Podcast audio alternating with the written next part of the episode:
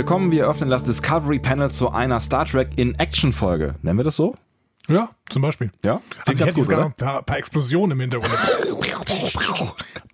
Star Trek in Action. Wir reden über Deep Space Nine, die Folge Call to Arms, also zu den Waffen. Wo befinden wir uns da? Am Ende der fünften Staffel ähm, soll ich jetzt schon erzählen, wie es davor passiert? Was, was, so, ne, machen wir gleich. Machen wir gleich. Ne, ich wollte nur gerade sagen, dass ne, fünf, fünfte Staffel, nicht, Folge 26. Du hast mir noch gar nicht vorgestellt. Nee, Wer ich, ich denn eigentlich? Ja, ich wollte einfach nur mal kurz zur Orientierung sagen, Folge 26, Staffel 5. So ist richtig, oder? Mit Sebastian Sonntag. Komm, das machen wir richtig. Auf dem Panel heute. Andreas Dom. Und Sebastian Sonntag. Mein Gott, Geduld, Herr Dom. Warum stellen wir uns eigentlich nie gegenseitig vor? Ich weiß nicht, sollen wir das mal umgekehrt machen?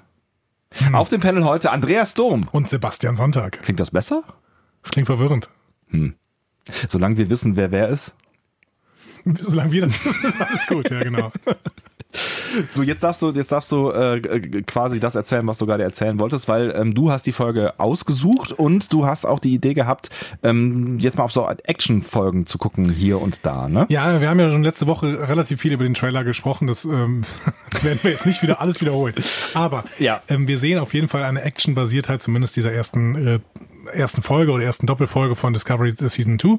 Ja. Und äh, deswegen würde ich mal gucken, wie hat denn Star Trek dieses Problem mit Action? Problem mit Action? Also, hat, hat Star Trek ein Problem mit Action? Vielleicht. Ist das, ist das, das ist eine Grundfrage. Und wie hat äh, Star Trek das bis jetzt gelöst, wenn es denn um actionreiche Handlungen ging? Ähm, wie wurden die eingebettet und äh, wie wurden einfach Folgen gestrickt, die eben Action beinhalteten. Und da finde ich Call to Arms ist ein gutes Beispiel für eine wirklich sehr actionreiche Folge. Und da sind wir ja im Prinzip auch wieder da, wo wir in den gefühlt letzten 200 Folgen waren, mhm. unserer Lieblingsfolgen, genau. nämlich bei der Frage, wann ist Krieg gerechtfertigt, wie wird äh, Krieg, wie wird Krieg, Krieg in Star Trek äh, umgesetzt, ähm, weil das ist ja tatsächlich eine Folge, wo Kriegshandlungen so ein Stück weit auch durch die Föderation initiiert werden. Ne?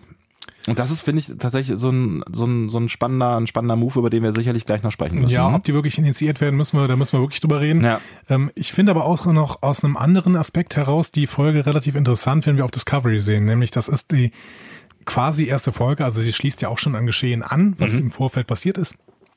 Aber es ist quasi die erste Folge einer, eines größeren Handlungsrahmens, nämlich der Eroberung von DS9 durch das Dominion. Mhm. Und das wird erst eben sechs Folgen später also in der sechsten Folge der sechsten Staffel, mhm. wird das wieder zurückerobert und dieser Handlungsbogen wieder geschlossen. Das heißt, es sind sieben Folgen, die im Prinzip ähm, einen Handlungsbogen umfassen. Genau. Mhm. Dementsprechend, also wir hatten uns ja lange ein bisschen äh, gesträubt, so Folgen zu nehmen, die in einem größeren Zusammenhang stehen mhm. und irgendwie Doppelfolgen zu besprechen. Hat auch damit zu tun, dass wir dann wahrscheinlich sieben Stunden hier sitzen würden. ja, genau. Wenn wir normalerweise anderthalb bis zwei brauchen, muss eine Doppelfolge ungefähr bei sieben rauskommen. Das genau. sehe ich ähnlich. Mathe. ähm. Ja. Aber äh, ich würde jetzt mal diese Folge hier rauspicken und sagen, auch wenn die mit einem Cliffhanger äh, endet, können wir die ganz gut ein, eigentlich als Einzelfolge besprechen. Aber es ist auch kein so, so mega harter Cliffhanger, finde ich. Also es ist natürlich eine, eine Wow-Situation, in der wir uns am Ende befinden.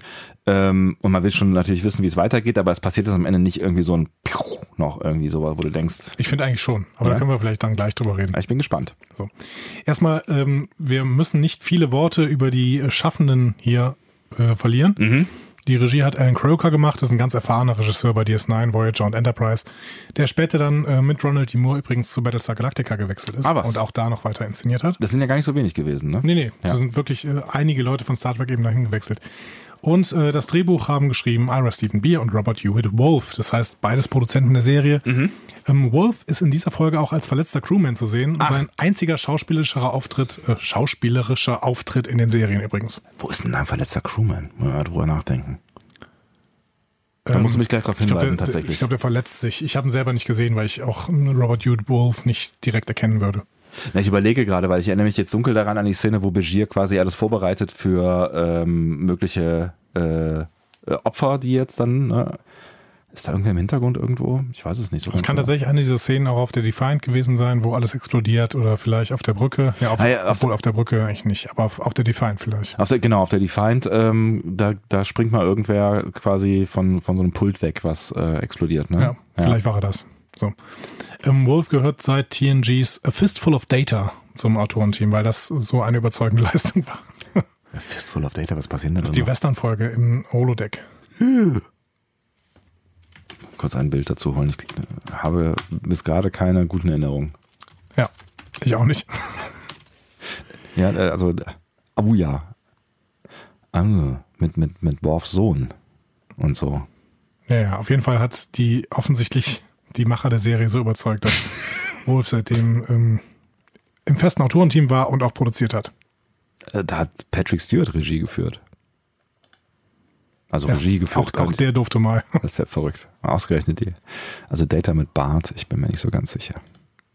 Okay, lassen wir das an dieser Stelle. Lassen wir es an dieser Stelle, weil ähm, es gab auch keine Buchvorlage. Es, wie gesagt, dieser größere Handlungsrahmen ist von den äh, Produzenten der Serie, von dem äh, Hauptwriters-Team äh, eben geschrieben worden und dementsprechend gibt es keine Buchvorlage und das äh, Drehbuch wurde einfach von den Produzenten da geschrieben. Mhm, okay. Genau. Das ähm, heißt, deswegen wir können wir im Prinzip sofort reinsteigen. Warum eigentlich nicht? Und wir steigen rein mit einem Blick auf ein Pin-Up-Girl im Prinzip. das stimmt, ja. So. Und denkst du, äh, okay, wo wollen sie jetzt hin? Ähm, es geht darum, dass Rom und Lita heiraten wollen. Ne? ich finde, es fängt schon mit einer ganz, ganz typischen und ganz schönen DS9-Szene irgendwie an. Ne? Genau. Ja. Also die befinden sich mit äh, Cial zusammen auf dem Balkon im Quarks und beraten äh, erfolglos über Litas Hochzeitskleid. Ähm, Garak ist natürlich dabei, ne, weil Garak einerseits mit Cial so ein bisschen anbindet, anbändelt. Vielleicht müssen wir noch erklären, wer das alles ist, oder? Äh, ja, vielleicht nicht. Äh, vielleicht schon. vielleicht nicht. Vielleicht, vielleicht, vielleicht lieber nicht.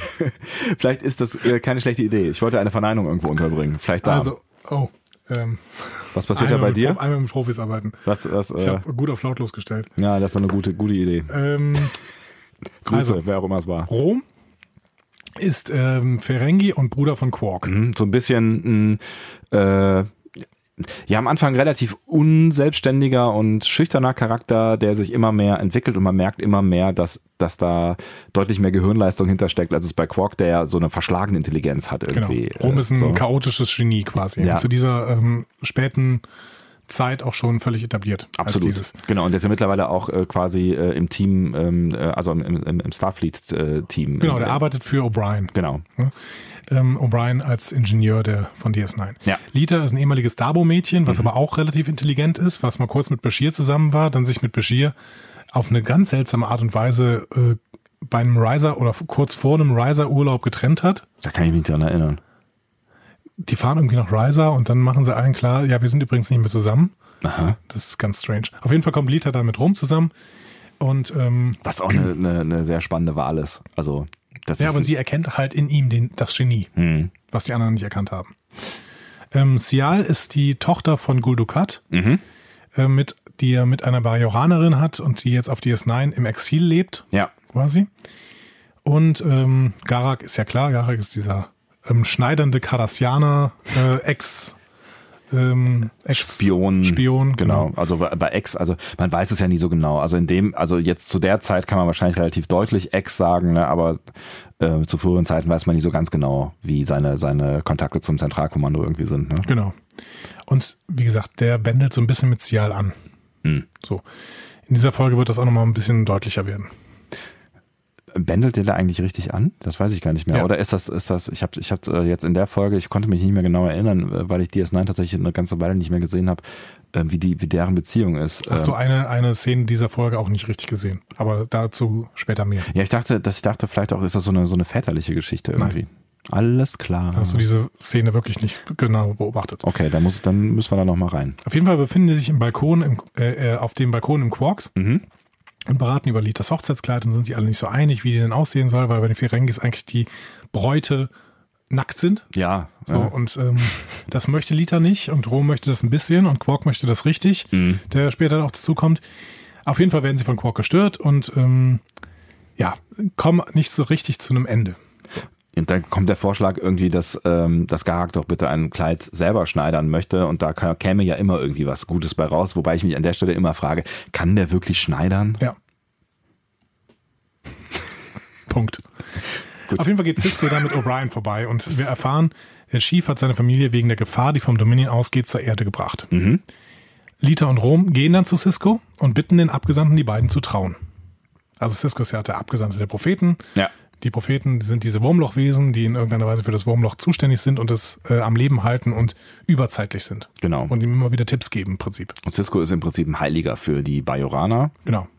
Und das heißt, die entscheiden sich auch offensichtlich äh, für eine bajoranische Hochzeit. Genau. Ja. Cisco will dann, sagt dann, ja gut, dann muss ich halt meinen bajoranisch noch ein bisschen aufbessern. War keine Zusage, ne? Also so eine indirekte. Ja, schon. Hm. Aber es ist allgemein nicht so eine super euphorische Stimmung, denn ähm, finde ich auch einen sehr, sehr guten Move. Also sie gehen dann zum Ausguck, O'Brien und, und Cisco, mhm. ne, zu so einem Aussichtspunkt mit so einem Wurm, mit so einem Guckloch quasi ja. ne, in der Station und beobachten, wie so ein erwarteter Konvoi des Dominion, und zwar bereits der fünfte in diesem Monat, wie sie sagen, aus dem Wurmloch auftaucht und nach Cardassia fliegt. Und das sind offensichtlich Kriegsschiffe. Das sind offensichtlich Kriegs- und ähm, ja, Kriegsschiffe und so ähm, äh, Vorratsschiffe, also alles. Ne? Die bringen halt wirklich Unterstützung für die Truppen quasi aus dem Gamma-Quadranten nach Cardassia. Mhm, genau. So. Da, wo das Dominion jetzt stationiert ist, das, Haupt, das Hauptquartier in diesem Quadranten eben auf Cardassia Prime. Ja. Und da bringen sie offensichtlich eine riesige Flotte zusammen, die dann auf Dauer zur Bedrohung für die Föderation wird. Also das ja, gesagt dann auch, erwartet einen nahen Angriff. Was wir ja auch in The Pale Moonlight dann gelernt haben schon dass es diese Flotte gibt. Genau. Genau. Und das ist, aber da gibt es ja schon Krieg. Das ist ja viel später. Genau. genau. Also ne, da haben wir ja erfahren quasi, dass die, dass die das Hauptquartier äh, vom Dominion auf Cardassia ist. Aber wie du schon sagst, ich finde es eigentlich ganz gut, wie hier eingeführt wird. Also du hast einerseits Comic Relief, du hast diese äh, Du hast die Ferengis, die immer für, für den Spaß gut sind. Ne? Mhm. Du hast auch den knurrigen O'Brien, der auch irgendwie äh, immer so eine gewisse Sympathie ausstrahlt. Aber du hast eben nicht nur Comic Relief, sondern auch so ein Stimmungsprotokoll. Mhm. Ne? Die Leute haben Angst. Das, das, ist, das ist übrigens noch, noch ein Thema, wo ich auch gerne mal mit dir drüber sprechen würde bei Gelegenheit. Vielleicht auch jetzt so im Hinblick auf den, ähm, auf den äh, Discovery äh, äh, Trailer, dass man vielleicht auch nochmal ähm, so ein bisschen auf Comic Relief äh, Szenen ausgeht. Also wie macht Star Trek eigentlich Humor? Ja, da haben wir ja letzte Woche schon ganz viel drüber gesprochen, dass es endlich ein bisschen mehr drin ist, ne, in dem Trailer, dementsprechend. Aber das endlich äh, können wir können wir diskutieren. Aber ähm, ja, aber ich finde ich finde tatsächlich, ne, äh, ich ich habe ich habe meine Skepsis schon geäußert. Ich bin finde tatsächlich, dass es bei DS9 ähm, meistens gut funktioniert. Also die haben, die haben ein Händchen dafür, dass das irgendwie hinzubekommen, ohne dass es total slapstickig wird. Ähm, und auch ganz schnell wieder genau wie in dieser Szene umswitchen. Ne? Also das ist dann so, da ist dann jetzt mal kurz so ein bisschen was auch, ne, als als als äh, Rom dann Cisco fragt, dann ist er ja total überfordert und schüchtern und das ist ja auch irgendwie eine, eine bisschen eine witzige Szene, aber dann macht und dann ist halt ernst so, ne? Ich weiß weiterhin nicht, ob du da nicht irgendwie vielleicht auch in romantischer Verklärung jetzt sagst, dass das halt jetzt super funktioniert. Ich finde auch, dass es gut funktioniert. Mhm. Aber wenn man das beim ersten Gucken schon betrachtet, sind das schon halt relativ alberne Figuren eigentlich, die Ferengis. Ja, aber so Vor sind sie auch so gezeichnet. So, so, sind sie auch gezeichnet. Die sind ja schon irgendwie als Würste gezeichnet. Und da ist ja halt irgendwie Quark noch, äh, ob seiner, seiner, äh, ja, wie habe ich es denn eben genannt? Verschlagenheit. Ja, Verschlagenheit noch einer der der weitsichtigeren. Ne? Also die werden ja, also wenn, wenn, wenn du dich so an die ersten Ferengi-Folgen erinnerst, in der ersten Staffel TNG, ähm, da, da sind, das sind sehr seltsame, nervige Wesen, die da gezeichnet werden. Ne? Ja, stimmt schon. Ja. Ich finde aber allgemein, also diese Stimmung, die hier verbreitet wird, das machen sie einfach gut. Ne? Die, dieser, dieser Aussichtspunkt, das ist so ein schlauer Move, weil da mhm. versammeln sich total viele Leute vor, hm? die alle stumm sind. Das heißt, es zeigt irgendwie, die Stimmung ist total gedrückt. Man ist besorgt. Und es zeigt, die Leute wissen Bescheid. Mhm. Die Leute, die auf der Station sind, wissen alle Bescheid, weil sie den direkten Blick auf das Wurmloch haben und aus dem Wurmloch kommen fünfmal im Monat große Konvois mit äh, Versorgungsgütern vom Dominion. Und offensichtlich wissen auch alle so gut Bescheid, dass sie genau den Zeitpunkt kennen, weil ähm, Cisco ja dann auch irgendwie sagt, ja, sie sind ja pünktlich so. Das heißt, äh, die Leute, die da stehen, die wussten offensichtlich, dass da jetzt gleich irgendwann was passieren wird. Genau. So. Dann gehen wir ins Intro. Gehen wir ins Intro. So. Und nach dem Intro ähm, sehen wir Jake, der isst mit seinem Vater zu Abend. Mhm. Cisco ist nicht gerade begeistert über Jakes neuen Job als Zeitungsredakteur für die News von DS9. Besonders, weil Jake natürlich interner über seinen Vater in die Artikel packt. Ja, findet er richtig geil. Ja. Dann macht Jake noch so einen lustigen Witz und sagt, äh, kann ich dich mit irgendwas zitieren, als äh, Cisco dann irgendwie sagt, so von wegen, naja gut, dann, dann mach halt, äh, ich kann dich ja eh nicht daran hindern. Findet Cisco dann gar nicht lustig, wenn, als, als Jake Komisch. Dann, ja.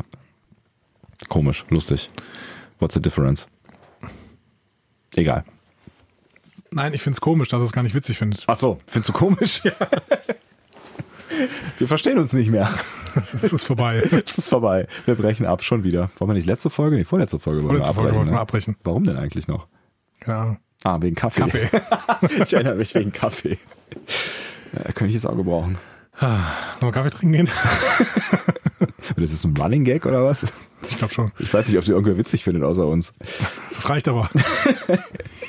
ja, ähm, genau. Cisco findet es halt auch nicht witzig und äh, akzeptiert dann aber so mehr oder weniger, dass äh, Jake dann halt jetzt einen Job hat. Ja, wir haben hier schon diese, diese angestrengte Cisco-Figur, ne, die nichts mehr so richtig witzig findet. Ja, gesagt. also er ist, er ist ganz schön gedrückt. Cisco, also auch schon in der ersten Szene merkst du da, da lastet ganz schön viel auf seinen, seinen Schultern so, ne.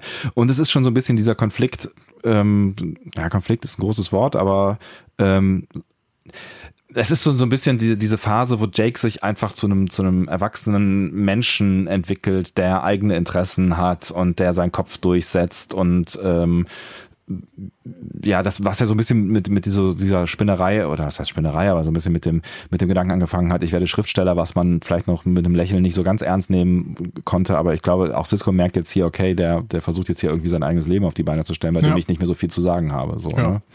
Was ja. ja später noch deutlicher wird. Cisco hat natürlich ein Problem mit Kontrollverlust. Klar. Hm? Wenn nicht. Ähm, wir sehen dann in der nächsten Szene Odo, Kira und Dex, die entdecken illegale kardassianische Yamok-Soße von Quark. Hm? Also offenbar bereitet sich Quark bereits auf die Übernahme der Station durch Cardassianer vor. Mhm. Hm? Das heißt, auch hier wieder sehen wir wieder, ähm, in der Station ist man sich der Gefahr bewusst. Mhm. Und natürlich ist jemand wie Quark dann jemand, der da versucht, äh, sich schon darauf vorzubereiten und da eben größtmöglichen Profit draus zu schlagen. Natürlich. Ne? Ist halt ein, Kardass äh, ist halt ein Ferengi.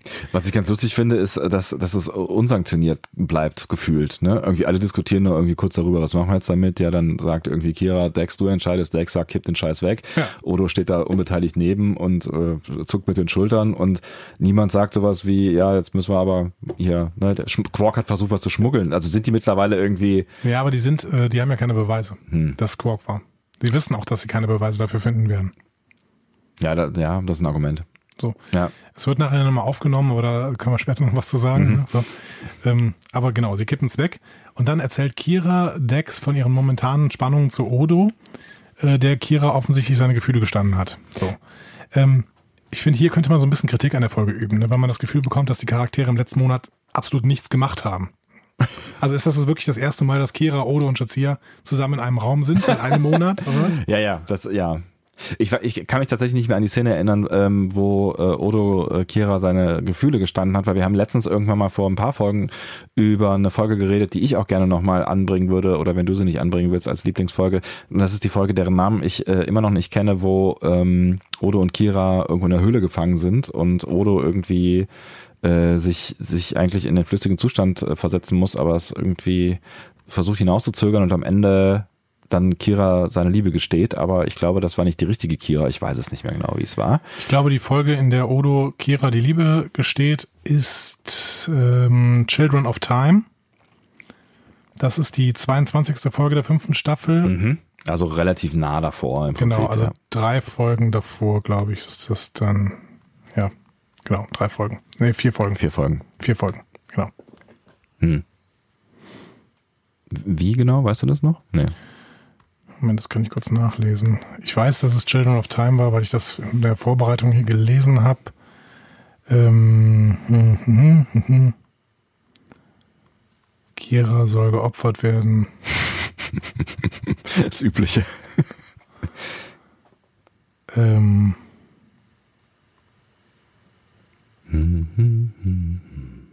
Ach so, das ist diese, diese äh, Zeitschleifenfolge. Mhm. Die, ähm, Besatzungsmitglieder, die, die Planetenbewohner sind die Nachfahren der Defiant. Kann ich mich nicht daran erinnern. Na, vielleicht, wenn ich sie sehe. Also, ähm, da gibt es eine Zeitlinie, in der der Defiant schon mal auf diesem Planeten landet, dann da hängen bleibt und ähm, quasi Nachfahren produziert. Ah. Vielleicht machen wir auch irgendwann nochmal äh, nach Star Trek in Action äh, Star Trek in Love. Oh Gott, da gibt es aber ganz schlimme Folgen. Das stimmt. Die Macht der Liebe, Macht der Fantasie. Macht der Fantasie heißt die, glaube ich. Ist es TNG? Nee, ich glaube, es ist auch DS9. Warte mal. Die Macht der Fantasie. Wir kommen wieder völlig vom Thema ab. Ist egal. Die Macht der Fantasie. Macht der Fantasie, DS9, erste Staffel, 16. If wishes were horses. was? Ist das der englische Titel oder Der englische Titel, ja. Genau. Da ist das mit, mit Rumpelstilzchen, der die ganze Zeit bei dir bei, oh. bei O'Brien rumläuft. Ich erinnere mich. Ja. Schön. Okay. Machen wir nicht. Schade. Ähm, vielmehr reden wir weiter Wo über wir? Call to Arms.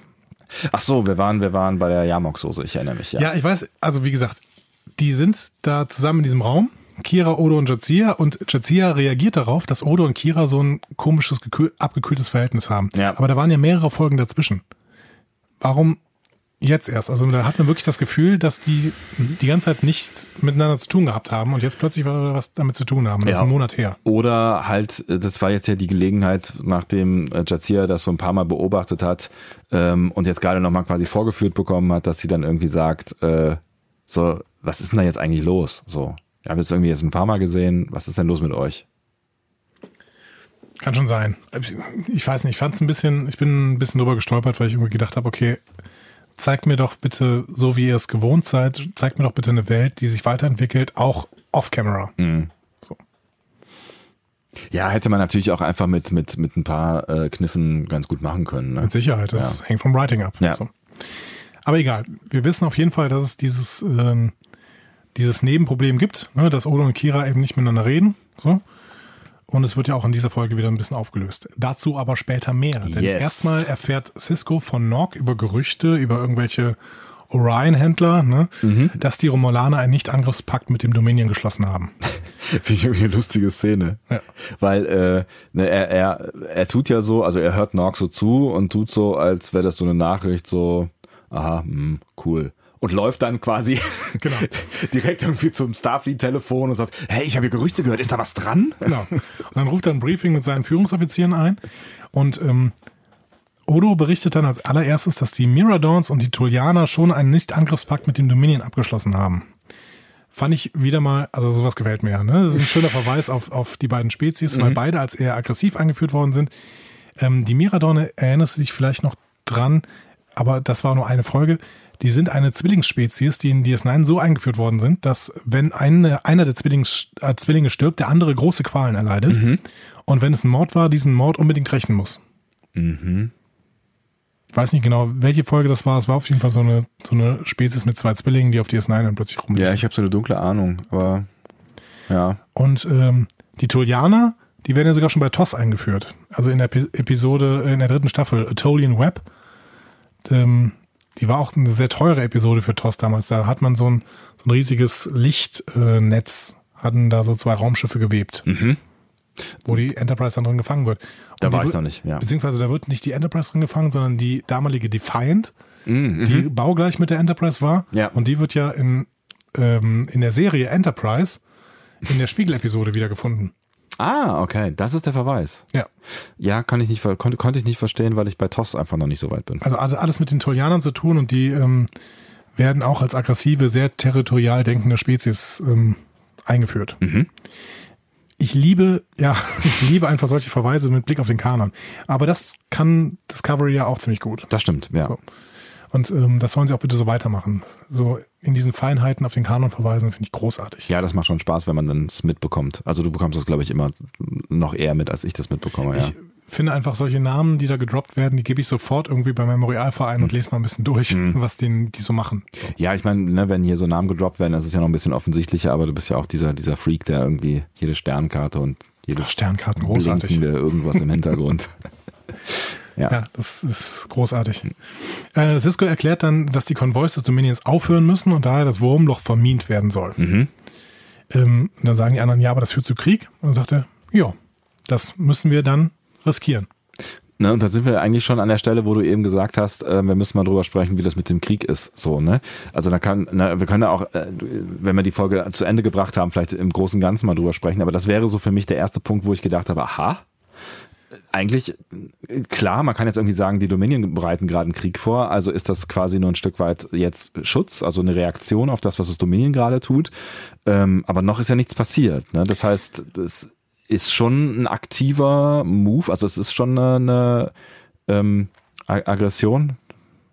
Gibt es ein besseres Wort für? Also es ist schon einfach ein, ein aggressiver Akt. Ja. Ein aggressiver Akt, genau, ja. Ähm, wir können auch jetzt drüber sprechen, weil ich vor allen Dingen merke ich, dass meine Stimme ja ein bisschen heiser wird und dann äh, habe ich vielleicht am Ende des, der, der Folge keine Stimme mehr. Deswegen machen wir es lieber jetzt. Cool, dann mache ich die Folge zu und kann sagen, was ich will. Genau. Ähm, Cisco fokussiert das sogar noch mit so einem bemerkenswerten Satz. Er sagt nämlich quasi, also ich habe das mal versucht zu übersetzen, es ist sicher, dass wir den Frieden verlieren, also ist der Krieg vielleicht die einzige Hoffnung. So, genau. Und das ist der Satz, über den ich gestolpert bin an der Stelle tatsächlich. Und das finde ich, finde ich, ähm, finde ich schon wieder bemerkenswert, weil wir da wieder an der Stelle sind, wo jemand aus der Sternflotte sagt, Krieg ist eine Lösung. Und da sind wir im Prinzip ähm, auch wieder bei, bei, bei der TOS-Folge, über die wir äh, gesprochen haben. Ja, aber. Und ja, auch bei aber, In the Pale Moonlight sind wir am Ende. Ja, wieder. ist richtig, aber ich bin hier nicht so, ähm, so angewidert von dieser Lösung wie bei der TOS-Folge. Ne? Weil Cisco hat ja recht. Es ist ganz sicher, dass sie den Frieden verlieren werden. Ist da das gibt, so sicher? Ja, absolut. Also ich finde, das ist völlig, mhm. völlig, äh, also die, das Dominion zieht seine Truppen zusammen bei Cardassia. Und Cardassias Weg zur Ausbreitung führt direkt über DS9. Und das ist völlig klar. Jetzt kann man natürlich auch fragen, ne, es gibt ja dann die nächste Szene, wo, also das ist glaube ich die übernächste, ich weiß nicht mehr genau, wo äh, Wayun auf die äh, auf DS9 kommt, so, ne? Übernächste, hm? Ähm, Jetzt kann man natürlich auch hinterfragen, wie ernst hat der sein Angebot äh, gemeint, ähm, einen Kompromiss zu finden? Ja, gar Weil, nicht ernst. Der sagt Cisco ja auch sofort, ne? Soll, soll, man, soll man da mal hinspringen und, und kurz noch die Szene dazwischen mitnehmen? Ja, genau, das können wir dann besprechen. Äh, genau, dann, dann, weil, dann, schieben, wir, dann schieben wir die mal kurz ein paar Szenen auf und kommen dann wieder dahin. Genau, zu weil, dieser Diskussion. Ne, ich finde, da, da kann man schon auch nochmal irgendwie einhaken. Aber ja. vielleicht bin ich da auch zu naiv. Aber, aber gehen wir mal weiter. Genau. Wir gehen mal weiter und gucken ähm, mal kurz in die Szene, wo O'Brien, Dex und äh, der wegen seiner nahen Hochzeit extrem nervöse Rom ähm, die Idee zu getarnten und sich selbst replizierenden Minen entwickeln. So. Das ist, also man muss ja auch sagen, irgendwie, dass, dass der Schauspieler, wie heißt der von Rom? Ähm, Max Prudenschik, glaube ich. Der ja. wirklich, also der macht, der macht das super, finde ich. Ist Max Prudenschik denn Rom oder ist das Nog? Ich bin der schlechteste Mensch, äh, was Namen angeht, das ja, weißt du. Google nicht Schauspieler Rom. Was? Warum denn nicht? Ja, weil Rom ist auch eine Stadt.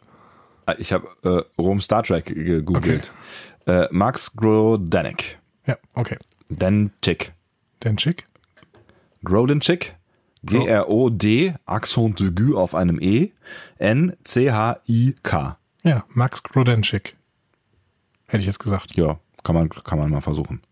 Auf jeden Fall finde ich den bemerkenswert gut, weil das ist so eine Szene, wo der wirklich glänzen kann, so. Ja. Ähm, weil, ne, weil er dieses hin und her gerissene mega gut spielt und ich finde das auch eine, eine ganz tolle Szene für ihn, wo man halt irgendwie auch seinen Charakter merkt, weil er auf der einen Seite halt total lost ist und völlig in seinen eigenen Gedanken, auf der anderen Seite aber überhaupt gar keine Probleme hat, dem Gespräch zu folgen und eigene Ideen nebenher zu entwickeln. So, ja, ne? absolutes Genie, was in irgendeiner Weise diese, diese technischen Geräte angeht. Ja. Aber absoluter Hirni, wenn es ums Leben ja. geht. So. Halt ein Nerd. Ja, ja. genau. Ja, perfekt, genau. Der absolute, der klassische Geek ja, quasi. Eigentlich ne? schon, genau. Ja. Also fand ich, fand ich eine sehr, eine sehr schöne Szene, ähm, wie er da gezeichnet wird. Ja. Ich habe mir die ganze Zeit überlegt, ob in diesem, dieser Szene vielleicht im Englischen sogar ein Witz drin war. Ich habe aber nicht so richtig gehört. Weil Jazia sagt irgendwann, the mines are too small. Und kurz danach fällt Rom ein, dass sein Quartier zu klein ist und sagt, mine is too small. Das ist ein Wortwitz, ja. Ja, habe ich irgendwie gedacht. Vielleicht steckt da einer drin. Oder sie haben ihn liegen lassen und ich äh, möchte das kritisieren. Hm. Auf jeden Fall. Es reagiert auf jeden Fall keiner drauf. Was ich so kanonmäßig ein bisschen schwierig fand, ähm, eigentlich wurde gesagt, dass die Föderation keine Tarntechnologie hat, außer auf der Defiant. Ja. Hm? Und jetzt können sie plötzlich Tarntechnologien für diese Bomben, für die selbst sich selbst replizierenden Bomben irgendwie entwickeln. Vielleicht haben sie die einfach von der Defiant äh, geklaut. Ja, vielleicht, aber dann ein bisschen zu einfach. So. Aber trotzdem natürlich eine ganz gute Idee irgendwie, dass es ein sich selbst replizierendes Minenfeld und wo dann immer so Batterien von 20 bis 30 Minen explodieren können und äh, quasi diese Kampfschiffe ja, in den Tod reißen. So. Ja, und dann noch äh, unsichtbar, äh, es erscheint mir schon irgendwie ganz, ganz äh, praktisch, ja. Genau. Ähm, ja, äh, Cisco berichtet den empörten Worf und Kira dann, dass die Sternenflotte wegen einer anderen Operation keine Verstärkung schickt. Also muss DS9 die Schutzlose, die Feind, die die Minen verlegt, verteidigen. Was erstmal so ein bisschen äh, alle irritiert, ne? Ja, mich auch. Also ich weiß noch genau, wie ich beim ersten Gucken ebenfalls total empört war, wie kann die Sternenflotte hier die Verstärkung verweigern? Weil es ist ja schon ein Schlüsselpunkt. Also Total. DS9 ist ja mittlerweile da echt eine, eine, eine Schlüsselstation, die es eigentlich äh, so aus der Perspektive, in der man da drin steckt, erstmal gilt zu verteidigen. So. Das ist es eben. Also da müssen wir zu dieser, das muss ich zu dieser, boah, das muss ich zu dieser Diskussion jetzt schon mal beitragen. Ja. Ich fand ja, dass, ähm, dass Cisco einen Punkt hatte, dass das jetzt wirklich die entscheidende Schlacht ist, weil wenn das Dominion jetzt nicht aufgehalten wird, so, dann wird es den Alpha-Quadranten in 0, nichts erobern. Und natürlich hat äh, DS9 da jetzt gerade ja auch noch so ein bisschen die Oberhand über das Wurmloch, also spätestens halt mit den Minen, aber im Prinzip sitzen sie ja quasi an der Quelle. Und ähm, ja, eigentlich sollte man auch diese Kontrolle über das Wurmloch nicht, nicht abgeben. So, ja, ne? Genau. Und deswegen habe ich gedacht, da muss die Föderation auch jetzt alles hinschicken. Das ist doch jetzt wichtig. Hm. So. Machen sie aber nicht. Und ähm, wie gesagt, Worf und Kira sind auch sehr, sehr empört. Wird auch nicht weiter erklärt, ne? Nee, genau. So. Erstmal nicht. Ja. Genau. Ähm, Odo empfiehlt Kira dann das Einstellen jeglicher, jegliche, wow, was ist denn los? Jeglicher Kommunikation, wolltest du sagen? Jeglicher Kommunikation der Station. Und äh, spricht sich mit Kira auch aus, ne? also bezüglich ihrer Spannung was, was ich ganz spannend finde, weil in dem Moment, ähm, wo sie eine Lösung finden, also Odo macht ja, macht ja so einen Move, wo du erst das Gefühl hast, oh Gott, oh Gott, oh Gott, jetzt geht's genau in die Richtung, die, die Kira nicht will. Also er fängt irgendwie an und erzählt so, ja, eigentlich hatte ich ja vor, dich irgendwie zu einem Dinner einzuladen und dass wir zweimal miteinander und so weiter hübsch essen gehen und so und Kira fällt schon alles aus dem Gesicht und äh, die ist hier die, die Situation. Ja, also das dachte ich mir schon. Aha. Ja, genau. Und dann sagt er aber, ähm, mache ich nicht. Also ich habe gemerkt, dass die Idee findest du irgendwie gerade nicht so richtig geil und du bist irgendwie nicht so gerne in meiner Gegenwart. Äh, deswegen mache ich das nicht und wir konzentrieren uns jetzt erstmal auf das, was jetzt gerade ansteht, nämlich den Krieg. Eben. Und das fand ich wiederum schön, weil das war so eine typische Prepare for War Szene, mhm. von der wir später noch einige sehen. Ja. Und ähm, das mag ich. Also ich mag, wenn das so langsam aufgebaut wird, ne? wenn mhm. so langsam auch die Spannung dadurch erhöht werden, dass sich die eben alle Leute darauf vorbereiten. Ja, ja. Ne? Wobei das natürlich auch so ein bisschen jetzt hier zum Selbstzweck irgendwie war. Also Odo hat damit ja auch ein Stück weit die, die Situation zwischen den beiden geklärt, weil ja. er irgendwie gemerkt hat, dass, dass Kira irgendwie keinen Bock hat. Also, und ich vermute mal jetzt gerade nicht nur wegen des Krieges, sondern weil sie einfach auch, also es, es ist ja nicht so, als würde sie Odo nicht mögen, aber ich glaube, sie hat eh ein Problem mit ihren eigenen Gefühlen so und ist einfach überfordert in der Situation gewesen. Und in dem Moment, wo Odo sagt, so wir konzentrieren uns jetzt mal auf, äh, auf den Krieg, ist ja völlig, au also äh, im Positiven aufgelöst. Also es, äh, sie ist ja direkt wieder, sie lächelt wieder und ist direkt wieder also die beiden sind halt direkt wieder auf einer anderen Ebene so, ne? Ja, das ist Großreine machen. Großreine machen vom mhm. Krieg. Ja. Also ich finde natürlich auf einer, natürlich ist das auch hier die persönliche Ebene betreffend. Ähm, aber die muss ja eben auch stimmen. Du Sonst kannst du eben nicht konzentrieren. Du könntest natürlich auch umgekehrt sagen, du kannst es machen äh, wie Rom ähm, und heiratest halt nochmal eben fix. So, ne? Also sagst irgendwie, ja komm, da ist irgendwas. Also. Ja, aber das ist ja genau dasselbe. Ja, ja. Du machst, du machst quasi, du versuchst dir deine Arbeitsfelder quasi frei zu machen. Auf der anderen Seite vertun sie ja vielleicht damit auch eine Chance. So, sie hätten ja auch sagen können, so, äh, also du weißt, dass ich irgendwie was für dich empfinde. Ich habe irgendwie das Gefühl, irgendwie so ein bisschen was ist da auch bei dir. Lass uns mal drüber quatschen, ob wir das nicht irgendwie mal kurz thematisieren, bevor es halt zu spät ist. Ja, an dem Punkt sind die aber noch nicht. Nee, wahrscheinlich nicht. Und dementsprechend hätte es sie viel, viel zu viel Kraft gekostet, die sie jetzt nicht haben. Wir gehen mal zur nächsten Folge, äh, zur nächsten Szene, weil das ist der Punkt, den ich vor allen Dingen für diese Episode machen möchte. Okay. Die Verminung läuft und deswegen besucht Veyun die Station. Yes. Du hast eben schon darauf angesprochen. Mhm. Im Gespräch machen sich Cisco und Veyun gegenseitig was vor. Beide wissen, dass Krieg wird, äh, werden geben wird, auch wenn Veyun die Aufrüstung des Alpha-Quadranten auf die Cardassianer schiebt. Ähm, wie gesagt, ich habe hier einen Hauptpunkt. Ich finde, die Szene ist der Schlüssel der ganzen Folge und das stärkste Element überhaupt. Finde ich großartig, diese Szene. Ich finde die auch sehr spannend. Also nichtsdestotrotz möchte mein naives Ich irgendwie Verjun noch, noch, noch irgendwie eine Chance geben. Ich weiß aber auch nicht genau warum. Aber erstmal die Funktion dieser ja. Szene. Ne? Wie ja. toll ist es denn, wenn man die Verhandlungen, die üblicherweise auch einem Krieg noch vorausgehen, sehen kann? Ja. ja also wie viel mehr Investment hat man in einen Krieg, wenn man quasi genau nachvollziehen kann, wie dieser Grundkonflikt sich entwickelt hat und warum es keinen Ausweg mehr gab. Und das, finde ich, wird hier deutlich gemacht. Und da wolltest du gegen steuern. Ne? Ja, nicht, ich, will, ich will nicht hundertprozentig gegensteuern, aber ich habe immer das Gefühl, wenn, wenn mir jemand eine Möglichkeit gibt, einen Konflikt auf diplomatischem Wege zu lösen und der für mich, der diplomatische Weg für mich irgendwie ähm, gangbar erscheint, dann ähm, muss ich zumindest irgendwie drüber nachdenken. So. Aber ich meine, äh, für Cisco ist halt sofort klar, das sagt er dann in der nächsten Szene, für Cisco ist ja sofort klar, der Typ hat mir was vorgemacht und wir vielleicht ist er da auch äh, der erfahrenere äh, Stratege von uns beiden. Ähm, er sagt ja, er, er, von, für ihn war sofort klar, ähm, die beiden haben sich was vorgemacht. Aber so. hattest du da Zweifel dran? Ja, eigentlich, also so zwischendurch wollte ich dran glauben, dass es eine diplomatische Lösung hätte geben können, aber dann gibt's ja nochmal diesen Blick zurück. Ne? Also er, also bei Jun dreht sich ja da beim Rausgehen nochmal raus und sagt dann noch irgendwas, ich weiß gar nicht mehr genau was. Sagt, das ist ein Meilenstein für die Beziehung unserer Völker. Genau, und dann hat, ne, dann guckst du so in sein Gesicht und das war so, das war so der, also das war so der, der Tropfen zu viel, das war so ein uh, little too much. Also bis dahin hätte ich ihm vielleicht noch, ich meine, wir wissen, dass Verjun irgendwie ein, ein linkes Schlitzohr ist. Ein Schlitzohr. Ein Schlitzohr. Und Im wahrsten Sinne des Wortes auch, ne? Ja, stimmt allerdings. ähm, und dass, dass man ihm wahrscheinlich äh, wenig glauben kann, was er so erzählt, ne? Ähm, ja, wahrscheinlich jetzt keinen keinen Ausweg gegeben. Wahrscheinlich ist schon schon klar gewesen in der in der Szene, dass dass das alles nur Bullshit ist. Ich finde spannend, was du sagst, weil ich fand es toll, dass die Szene es überhaupt nicht sagt, dass es keinen Ausweg gibt sondern dass wir uns auf die Interpretation von Cisco äh, verlassen müssen.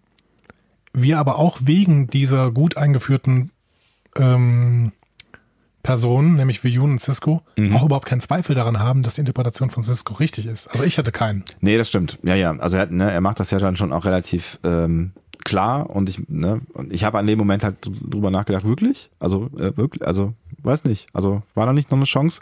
Aber ich habe ihm halt auch geglaubt an der Stelle. so. Aber ich habe hier einen Punkt für Discovery. Bitte führt ein, dass es Verhandlungen gibt und dass die Feinde mit den Freunden reden. Ja. Weil das viel mehr Investment gibt. Also ich finde, wenn du so einen Typen hast, der wie, wie Tukufma quasi nach der ersten Kontaktaufnahme sofort angreift oder es gar keine Kontaktaufnahme gibt und es sofort irgendwie Schießereien gibt, dann hast du kein Investment in diese Szene. Und du hast vor allen Dingen auch keine Beziehung zwischen den Menschen. Also, äh, ja. ne, also ich meine, Tekufma hatte halt überhaupt keine Beziehung zu dem, was, was zu irgendwem auf Discovery so oder ne, also das, das, das Coole ist ja, dass sich hier in der Szene zwei Menschen begegnen, die sich halt schon häufiger mal begegnet sind, die sich halt kennen, die sich einschätzen können, ähm, was halt auf der diplomatischen Ebene einfach auch echt eine Spannung erzeugt. Also du stehst in diesem Raum, was ja eh schon mal irgendwie eine krasse Situation ist, ne, man, man trifft sich dann in dieser Station, ähm, und steht sich gegenüber und beide wissen, es geht ja gerade um Krieg und Frieden. Und das ist ja schon, schon, also es, ich finde es fast noch spannender als dann hinterher ähm, die, die, die Kriegshandlungen, weil da passiert ja einfach viel mehr am Ende. So. Ja, aber in der Kriegshandlung entlädt sich dann eben die Spannung, die vorher durch diese Szene aufgebaut worden ja, ist. Und das, ja. das ist wie eine, wie eine Prophezeiung, die sich später erfüllt. Ja. So, und das finde ich halt so stark. So. Ja. Baut doch bitte die Konflikte, die ihr zeigen wollt, auch so gut auf. Und Baut das macht, die durch Gespräche auf. Das macht Star Trek ja eigentlich auch äh, andauernd. Also, ne, also hat es in der, in der Vergangenheit auch immer wieder gemacht. Ne? Also die wollten ja auch immer wieder den diplomatischen Weg zeigen und immer mal wieder funktioniert er ja dann auch tatsächlich. Ne? Und das finde ich, finde ich halt auch irgendwie einen ganz guten äh, äh, einen, einen, einen ganz guten Weg zu zeigen, wie Konflikte funktionieren. Auch wenn wir darüber diskutieren müssen, nach wie vor, ähm, warum es Situationen gibt. Ich will, ich will das halt irgendwie nicht. warum es Situationen gibt, in denen, denen Krieg halt notwendig ist. Ich meine, in der Situation ist offensichtlich Krieg notwendig, so, ne? Aber ich meine, auf der anderen Seite haben sie ja auch einen Kniff gefunden und da können wir vielleicht ganz am Ende nochmal drüber reden, um den großen Konflikt ja erstmal zu vermeiden, so, ne? Also zumindest ihn aufzuschieben fürs, ja, fürs Erste. Genau. Ne? Dementsprechend finde ich Cisco's Move eigentlich relativ pazifistisch noch für die Situation. Mhm. Ja, auch den Move, den er gleich äh, mit, mit äh, Bayer macht, aber da kommen Eben. wir ja gleich ja, zu. Genau. da kommen wir jetzt zu. Denn Cisco berichtet seinen Führungsoffizieren dann vom bevorstehenden Angriff des Dominion. Und danach kontaktet er Kira. Sie soll auf seine Empfehlung hin den Bajoranern zum Nicht-Angriffspakt mit dem Dominion raten. Kira ist dann erstmal total entsetzt und sagt so, hä? Wir Was? wollen nicht, genau. Die Regierung genau. hat die ganze Zeit sich dagegen ausgesprochen. Das werden wir bestimmt nicht machen, so, und ne, uns dem Dominion anschließen. Wobei die Regierung da wohl an der Stelle noch diskutierte. Aber Kira war total dagegen. Aber hat sie nicht auch gesagt, dass es in der Regierung gar keine Mehrheit für gibt? Ich meine, das hätte sie gesagt. Ja, noch nicht, genau. Hm. Aber die diskutieren das zumindest hm. so. Ähm, aber Cisco sagt, ja, macht das nicht, dann werdet ihr nämlich nicht in den Kampf entwickelt. Und damit erfüllt sich ja so ein bisschen eine Prophezeiung des, der Propheten aus der zweiten Staffel oder so, also irgendwo ganz am Anfang. Weil da gibt es eine Folge, in der Cisco scheinbar grundlos Bayo davon abhält, in die Föderation einzutreten. Mhm. Da gibt es ja die Verhandlungen, ne? Und Cisco sagt, nein, macht das nicht. Tretet nicht in die Föderation ein. Mhm. So. Und damals in dieser Folge, erinnere ich mich noch, konnte man es nicht so richtig erklären. Und heute rettet das, dass die eben nicht in die Föderation eingetreten sind, Bayo das Leben. Mhm. Denn als Teil der Föderation hätten sie diesen Nicht-Angriffspakt nicht schließen können und dann wären sie direkt auf dem Weg gewesen und dann äh, gäbe es die Diskussion nachher zwischen den Cardassianern und Vayu nicht und äh, die Flotte wäre direkt weitergeflogen nach Bajor und hätten es platt gemacht. Ja, wahrscheinlich, ja.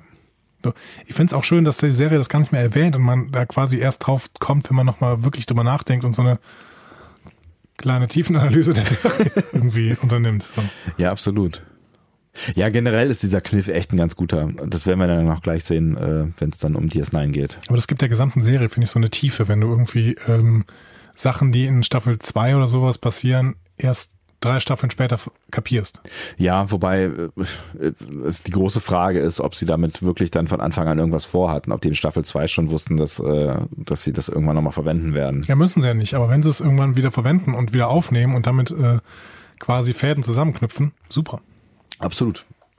Das einig. hoffe ich auch bei Discovery noch, dass da Fäden eben, die aufgenommen worden sind, wieder zusammengeknüpft werden irgendwann. Und das funktioniert natürlich immer besser, je länger so eine Serie läuft. Ne? Klar, ne? da muss, das muss mehr man, Möglichkeiten. Genau, muss man Discovery wahrscheinlich auch einfach noch so ein bisschen Zeit geben am Ende. Definitiv. Ähm, Martok wird dann auf Wachposten geschickt und äh, Worf soll die Bewaffnung der Station in Stellung bringen. Müssen wir vielleicht noch gerade erklären, warum Martok da eigentlich rumhängt? Ähm, weiß ich gar nicht mehr genau. Warum, warum ist der da? Der ist Abgesandter des Klingonischen Rats oder so? Ich weiß es auch nicht mehr genau, aber irg ab irgendeinem Punkt äh, hängen da ja Klingonen auf der Station rum, ne? Ja, seit, seit dieses, ähm, seit dieses Pakts mit den Klingonen. Hm. Ja, ich krieg's aber auch nicht mehr genau zusammen, was der da jetzt da die ganze Zeit macht. Aber der ist auf jeden Fall in einem Kampf Kampfschiff, da kann ich mich erinnern, dass der auch ab und zu mal eine Rolle spielt. Ja, da hat er seinen Bird of Prey. Ja. Naja, er ist auf jeden Fall da und es ist gut so, dass er da ist, wie wir dann später erfahren. Genau. Ähm, es werden also dann die Bajoraner von der Station evakuiert. Zial verabschiedet sich von Garak und küsst ihn. Auf den Mund? Auf den Mund. Und zwar lange. Wo war Dass du das nicht da? gesehen hast. Es ist übrigens auch eine äh, Verabschiedung für immer. Ach, wirklich? Ja, die werden sich nie mehr wiedersehen. Oh. Denn Cial wird im Abschluss dieses großen Strangs in Folge 6 der Staffel 6 getötet. Oh nein. Von äh, Damar. Ich erinnere mich daran, dass sie, dass sie, dass, dass sie irgendwann getötet wird. Äh, aber ich wusste nicht, dass das in dem Zusammenhang ist. Boah, ich muss die erst nein nochmal gucken. Das macht doch alles keinen Sinn, was wir hier machen. Das ist so toll.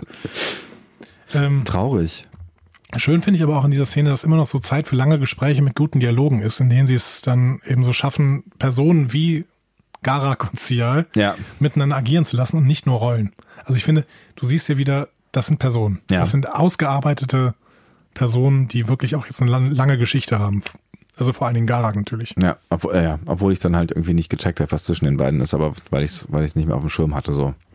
Ich finde, das ist immer eine große Stärke von DS9, deswegen wird die Serie auch sehr, sehr gern Soap im Weltall genannt, aber ich würde genau das ein Stück weit auch gern bei Discovery sehen, dass da eben Leute auch in solchen Momenten eben noch auch längere Gespräche miteinander führen. Hm. Normale Gespräche. Ja, das fehlt in Discovery eigentlich bisher komplett. Ne? Ich meine, ja.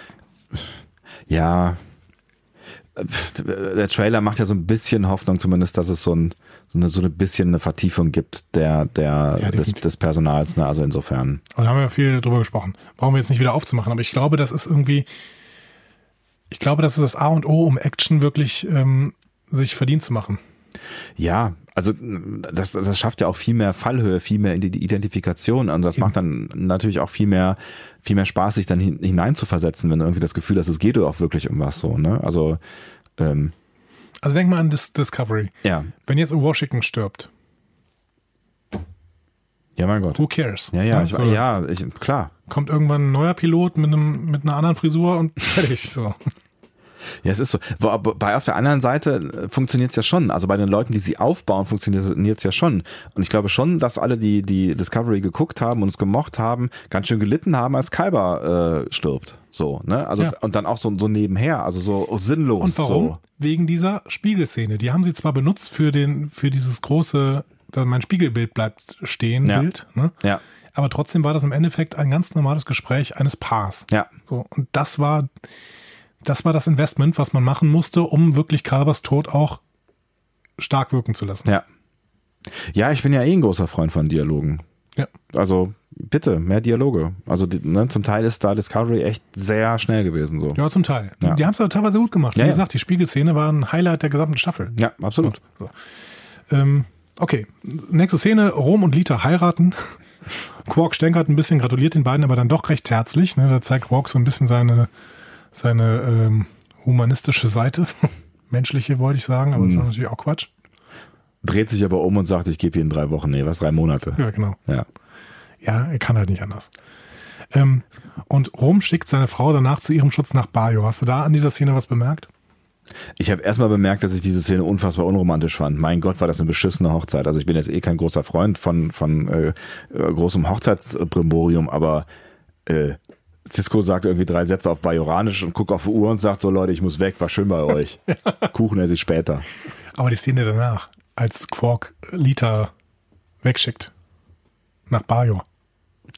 Ich habe nur gedacht, das ist ganz schön, äh, ganz schön übergriffig. So, also das ist übergriffig, aber ähm, ich meine, er, er sorgt sich um sie, aber sie hat halt irgendwie nichts mitzureden und das fand ich so ein bisschen doof, so von wegen, ja, du hast jetzt irgendwie nichts mehr zu sagen.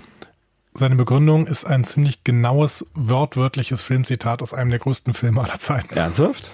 Ja. Humphrey Bogart zu Ingrid Bergmann in Casablanca. Sagt original dieselben Sätze. Und Nock, Nock sieht das sogar, also quasi, und sagt dann auch noch, nice speak, Dad. Daran, das, daran kann ich mich erinnern, ja. Aber was sagt er denn da? Ähm, du wirst es irgendwie, du wirst es nicht heute verstehen, nicht morgen, aber irgendwann oder sowas. Ernsthaft? Und, und dann, dann, und dann Take a Flight oder sowas.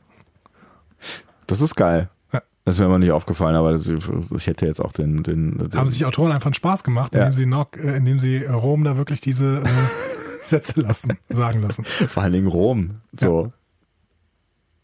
Ja. Nee, ist mir nicht aufgefallen. Aber es dem, ist ein dem schönes man auch Detail. noch zutrauen könnte, einfach Casablanca geguckt zu haben.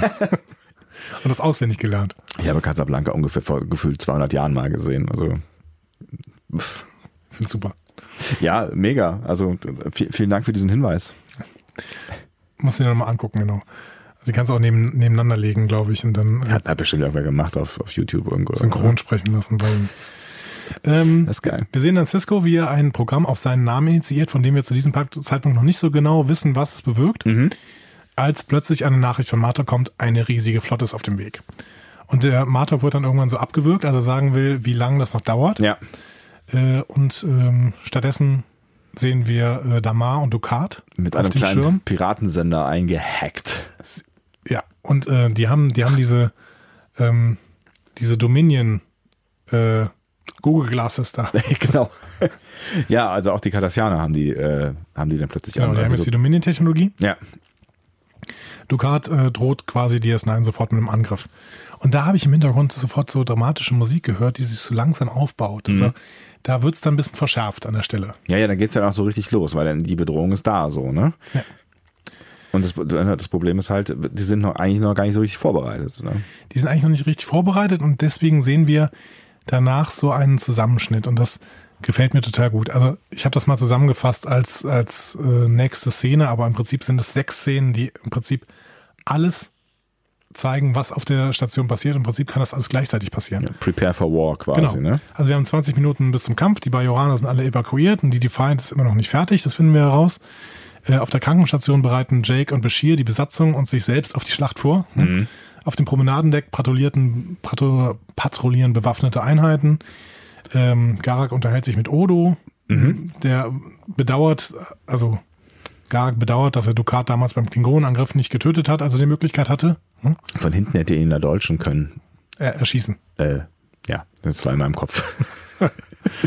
ähm, Quark äh, ist bei Rom, beide sind total nervös vor dem kommenden Kampf. Quark meckert, zeigt aber zum zweiten Mal in dieser Folge seine familiäre Liebe und küsst äh, Rom besorgt auf den Hinterkopf. Ja, also eigentlich wollte er, dass äh, Rom die Station verlässt und hat äh, mit, mit ihm geschimpft und dann sagt Rom irgendwie sowas wie, aber ich gehöre doch an deine Seite. Also sagt irgendwas äh, total Schwülstiges, also ja. was Nettes. Und er äh, haut dann noch irgendwie irgendwas hinterher, also Quark haut dann noch irgendeinen blöden Spruch hinterher, äh, aber küsst ihn halt dann so. Genau. Ne?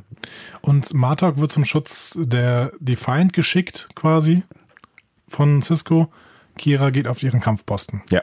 Macht noch so ein komisches, ich muss eigentlich Protest einlegen, äh, lieber Herr Cisco, ne? Und Genau, ähm, also weil, äh, weil, weil sie ja quasi als, als äh, Abgeordnete der äh, bajoranischen Regierung auf DS9 ist und die ja jetzt wiederum einen Nicht-Angriffspakt haben mit dem Dominion. Genau, und der formal richtige Akt wäre eigentlich die Station jetzt wieder an die Bajoraner zu übergeben, was Cisco nicht tut. Genau. So. Und dann sagt sie aber auch, gut, dass wir das hinter uns haben, jetzt äh, würde ich gerne bitte hier genau. weiterkämpfen. Also ich finde, das, das war so eine gute Montage der Stimmung vor dem großen Sturm quasi. Ja, hm? ja das hat auch stimmungsmäßig echt sehr gut funktioniert. Das waren alles irgendwie so 30 Sekunden, 40 Sekunden Szenen oder sowas, ja. aber die haben es eben aufgebaut und danach hat man das Gefühl, okay, jetzt wissen wir, was, was alle gerade so machen. Und dann kann es losgehen. Und auch wieder so ein bisschen mit Comic Relief, ne? also ein bisschen mit, mit schwarzem Humor am Ende. Ne? Also die, die Kira-Szene hat so ein witziges Element, die Bashir-Szene hat so ein kleines witziges Element. Ne? Also da sind ne, das, Genau, Bashir, Bashir schreibt man mit I. Genau. das, ich finde, das, das schafft die S9 dann auch immer mal wieder echt ganz gut. Ne? So dieses, diese, in, in so Situationen, wo es eigentlich wirklich ernst wird, nochmal so ein kleines zwinkerndes Auge, so ein bisschen Sarkasmus mit rein. Ne? So auch ne, gerade in so einer Situation, wo es dann halt, wo alle Beteiligten wissen, das könnte jetzt echt böse ausgehen, ähm, nochmal so ein bisschen Galgenhumor, ne? Ja, genau, genau. Galgenhumor ist das, das perfekte Wort. Ja. Und das finde ich toll. Ja, mag ich auch. Ich mag es aber halt auch wirklich, dass man so allen diesen Raum gibt. Und da bin ich jetzt wieder bei Discovery. Das ist nicht der Ansatz von Discovery. Ne? Mhm. Nee, Sie würden Ansatz, jetzt nur ja. Burnham zeigen. Der Ansatz von Discovery ist tatsächlich halt die, die, die Protagonisten zu zeigen, die die Story vorantreiben. Und das ist in der Regel häufig Burnham, aber es sind halt natürlich, also sie geben dann in solchen Situationen auch anderen Menschen Raum, die gerade wichtig sind, aber halt auch nur genau denen. So, und hier sehen wir ja auch Leute, also wie Begier, der halt überhaupt keine Rolle gerade spielt oder Brian oder was auch immer, so, ne? Ist halt völlig irrelevant. Ja. Ich bin gespannt, ob sich das ändert. Ich kann mir gut vorstellen, dass sich das ändern wird. Mhm. So. Ja, es könnte sein. Also ich fände es schön auch tatsächlich einfach, ne? weil genau das erzeugt ja dieses Crew-Gefühl, von genau. dem wir immer wieder reden. Ne? Ich fände es toll, wenn wir so viel Investment in alle möglichen Personen auf äh, der Discovery hätten, dass die im Prinzip auch vor einem großen Angriff oder vor einer Selbstmordmission quasi oder vor irgendwas, was wirklich riskant ist, so eine Montage zeigen können und wir gerne bei allen sind, mhm. weil wir gerne sehen wollen, was alle gerade noch machen. Weil wir natürlich auch denken, vielleicht ist es bald mit einem von denen vorbei. Ja, klar. Ne? So. Und gerade bei Discovery kann das ja wirklich sein. Also ich meine, wir ja. wussten irgendwie grob, dass bei, bei DS9 die Wahrscheinlichkeit relativ hoch, äh, relativ gering ist, dass, dass da irgendeiner der Hauptprotagonäre Protagonisten? Was war das denn für ein Wort? Protagonäre. Wo kommt das her? Von Binäre. Einer der Hauptprotagonisten, meine Herren, er hat noch eben diese Kaffeeidee. Wollen wir jetzt abbrechen? Einer der Hauptprotagonisten drauf geht, ist ne, die Chance relativ gering, während bei Discovery kann man sich ja nie so ganz so richtig sicher sein. Ne? Ja, wobei die, bei DS9 auch Jetsia gestorben ist, ne? Ja, aber äh, ich meine, äh, mit, mit Esri ist ja äh, quasi eins zu eins wieder, also natürlich nicht eins zu eins, aber der Charakter ist ja nicht komplett gestorben. Ja, stimmt schon. Fand ich, ich war auf jeden Fall da voll drin und hab der Schlacht geharrt. So. Und die folgt dann auch, also wir sehen in der nächsten Szene noch Damar und Ducat, die von Viju nochmal deutlich in Bezug auf ihre Ambitionen gegenüber Bajor eingenordet werden. Ja. Ne? Hier sehen wir, Ciscos Plan hat gefruchtet. Ne? Sagt ganz klar, hey, Bajor ist jetzt gerade unser Verbündeter hier wird nicht angegriffen. Punkt. Und da ist auch ein ganz spannendes Machtspiel am Ende, ne? Weil am Anfang äh, Ducat halt in seiner Art äh, hier so den Macker macht, ne? Und äh, irgendwie erklärt, was jetzt alles hier Phase ist und was sie alles machen wollen und Terror Knorr und wir sind bald wieder hier und wir nehmen das Ding ein und äh, die die Nase daneben, den man auch schon mal öfter gesehen hat. Wer ist das noch gleich? Damar. Das ist Damar. Ah ja, genau. Das hast du auch schon siebenmal gesagt. Der wird in der deutschen Synchronisation übrigens ähm, an dieser Stelle noch Duma genannt. Ach was. Was dumm ist. Hm. Äh, falsch vor allem. Falsch, ja. Ich versuche mir jetzt den Namen zu merken, Damar. Ähm, ne, und da, Damar ist übrigens, ich, muss ich nochmal unterbrechen, ja? Damar ist ein ganz interessanter Schauspieler, nämlich Casey Biggs. Ähm, der ist der Leadgitarrist der Enterprise Blues Band. Was ist eine Enterprise Blues Band? Die spielen ähm, Stücke. Okay. Und, ähm, also im realen Leben. Genau. Der Sänger ist, glaube ich, Vaughn Armstrong. Ich glaube, der hat hier diesen äh, Holodeck-Typen gespielt. Glaube ich. Den Holodeck-Typen. Ja, diesen Holodeck-Sänger in der letzten Staffel. Ah, okay. Vic Fontaine. Lustig. Ich wusste nicht, dass es eine Star Trek Band gibt. Kann man die buchen? Bestimmt. Okay. Machen wir mal. Was wollte ich eigentlich ursprünglich sagen? Damar. Ach so. Wird von Voyun eingeordnet.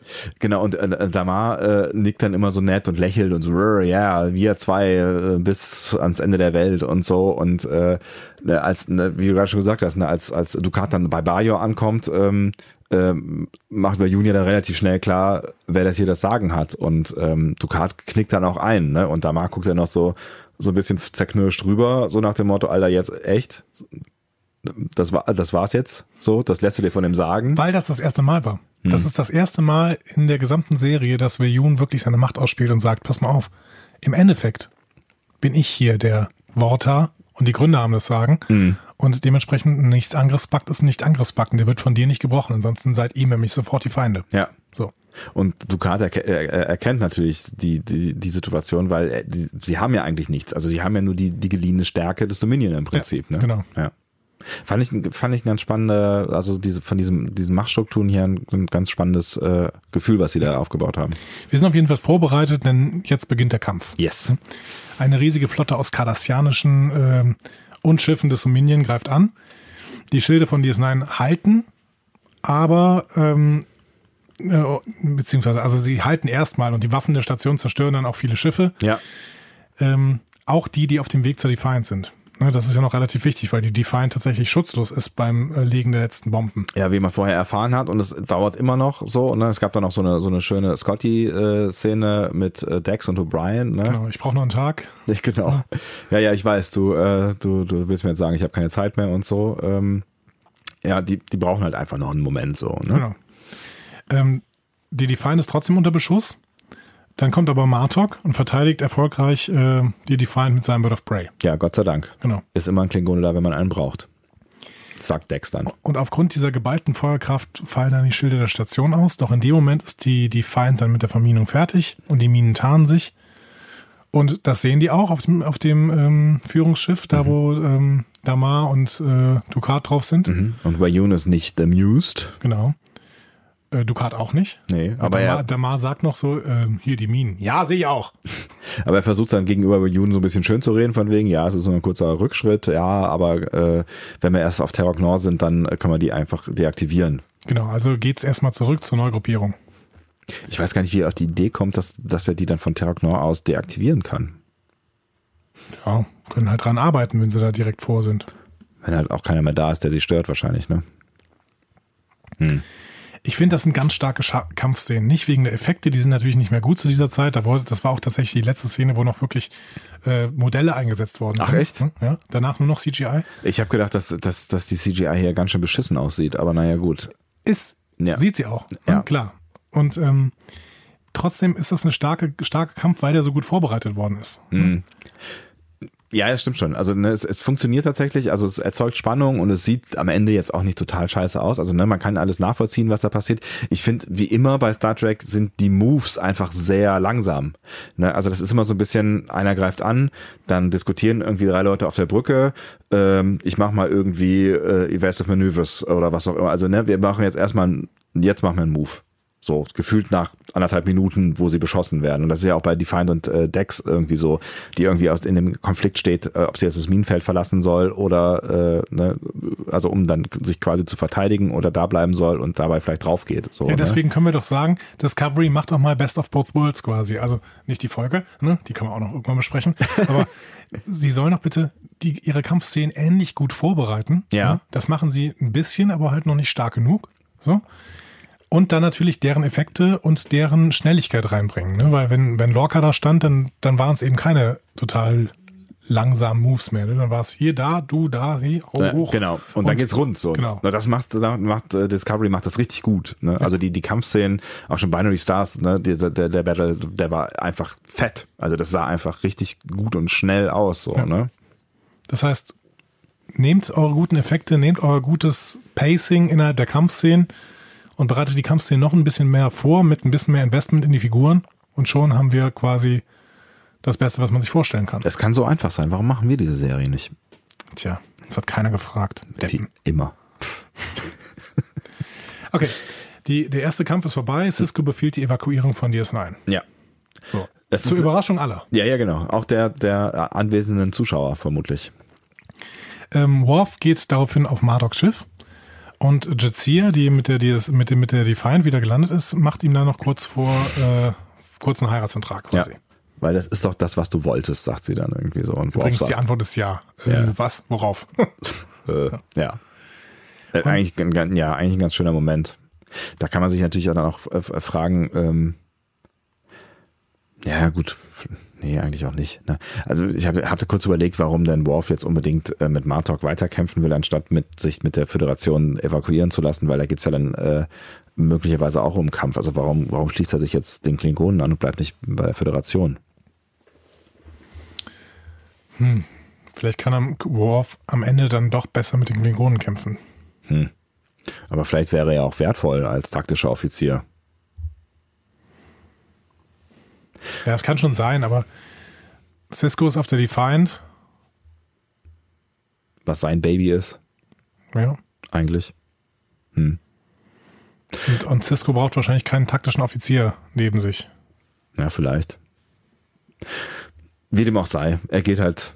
Also die, die besten vier sind doch dann irgendwie Martok, Worf, Jadzia und Cisco. Ist doch klar, dass sie sich aufteilen, oder? Naja, irgendwie schon. Ja, es ist dramaturgisch macht das, macht das natürlich irgendwie Sinn, weil du halt einfach mehr, mehr Schauplätze hast mit Menschen, die uns am Herzen liegen, so. Ne? Ja, genau. Ähm, Cisco hält dann noch seine Abschiedsrede. Auch, auch, sehr schön. Ja, sehr schön tatsächlich. Ne? Also das ist, äh, ist ein guter Move, weil ja eigentlich weiß man ja, äh, der Captain verlässt zuletzt das sinkende Schiff so ungefähr, ne? Und ähm, er verlässt ja jetzt quasi DS9 und überlässt DS9 seinem Schicksal. Aber er verspricht zurückzukommen. Ja. Und das ist eben das Wichtige. Ne? Also er, er sagt ja, erstens, die Föderation, die Klingonen konnten während des Angriffs eine wichtige Schiffswerft des, äh, Schiffswerft des Dominion zerstören. Ne?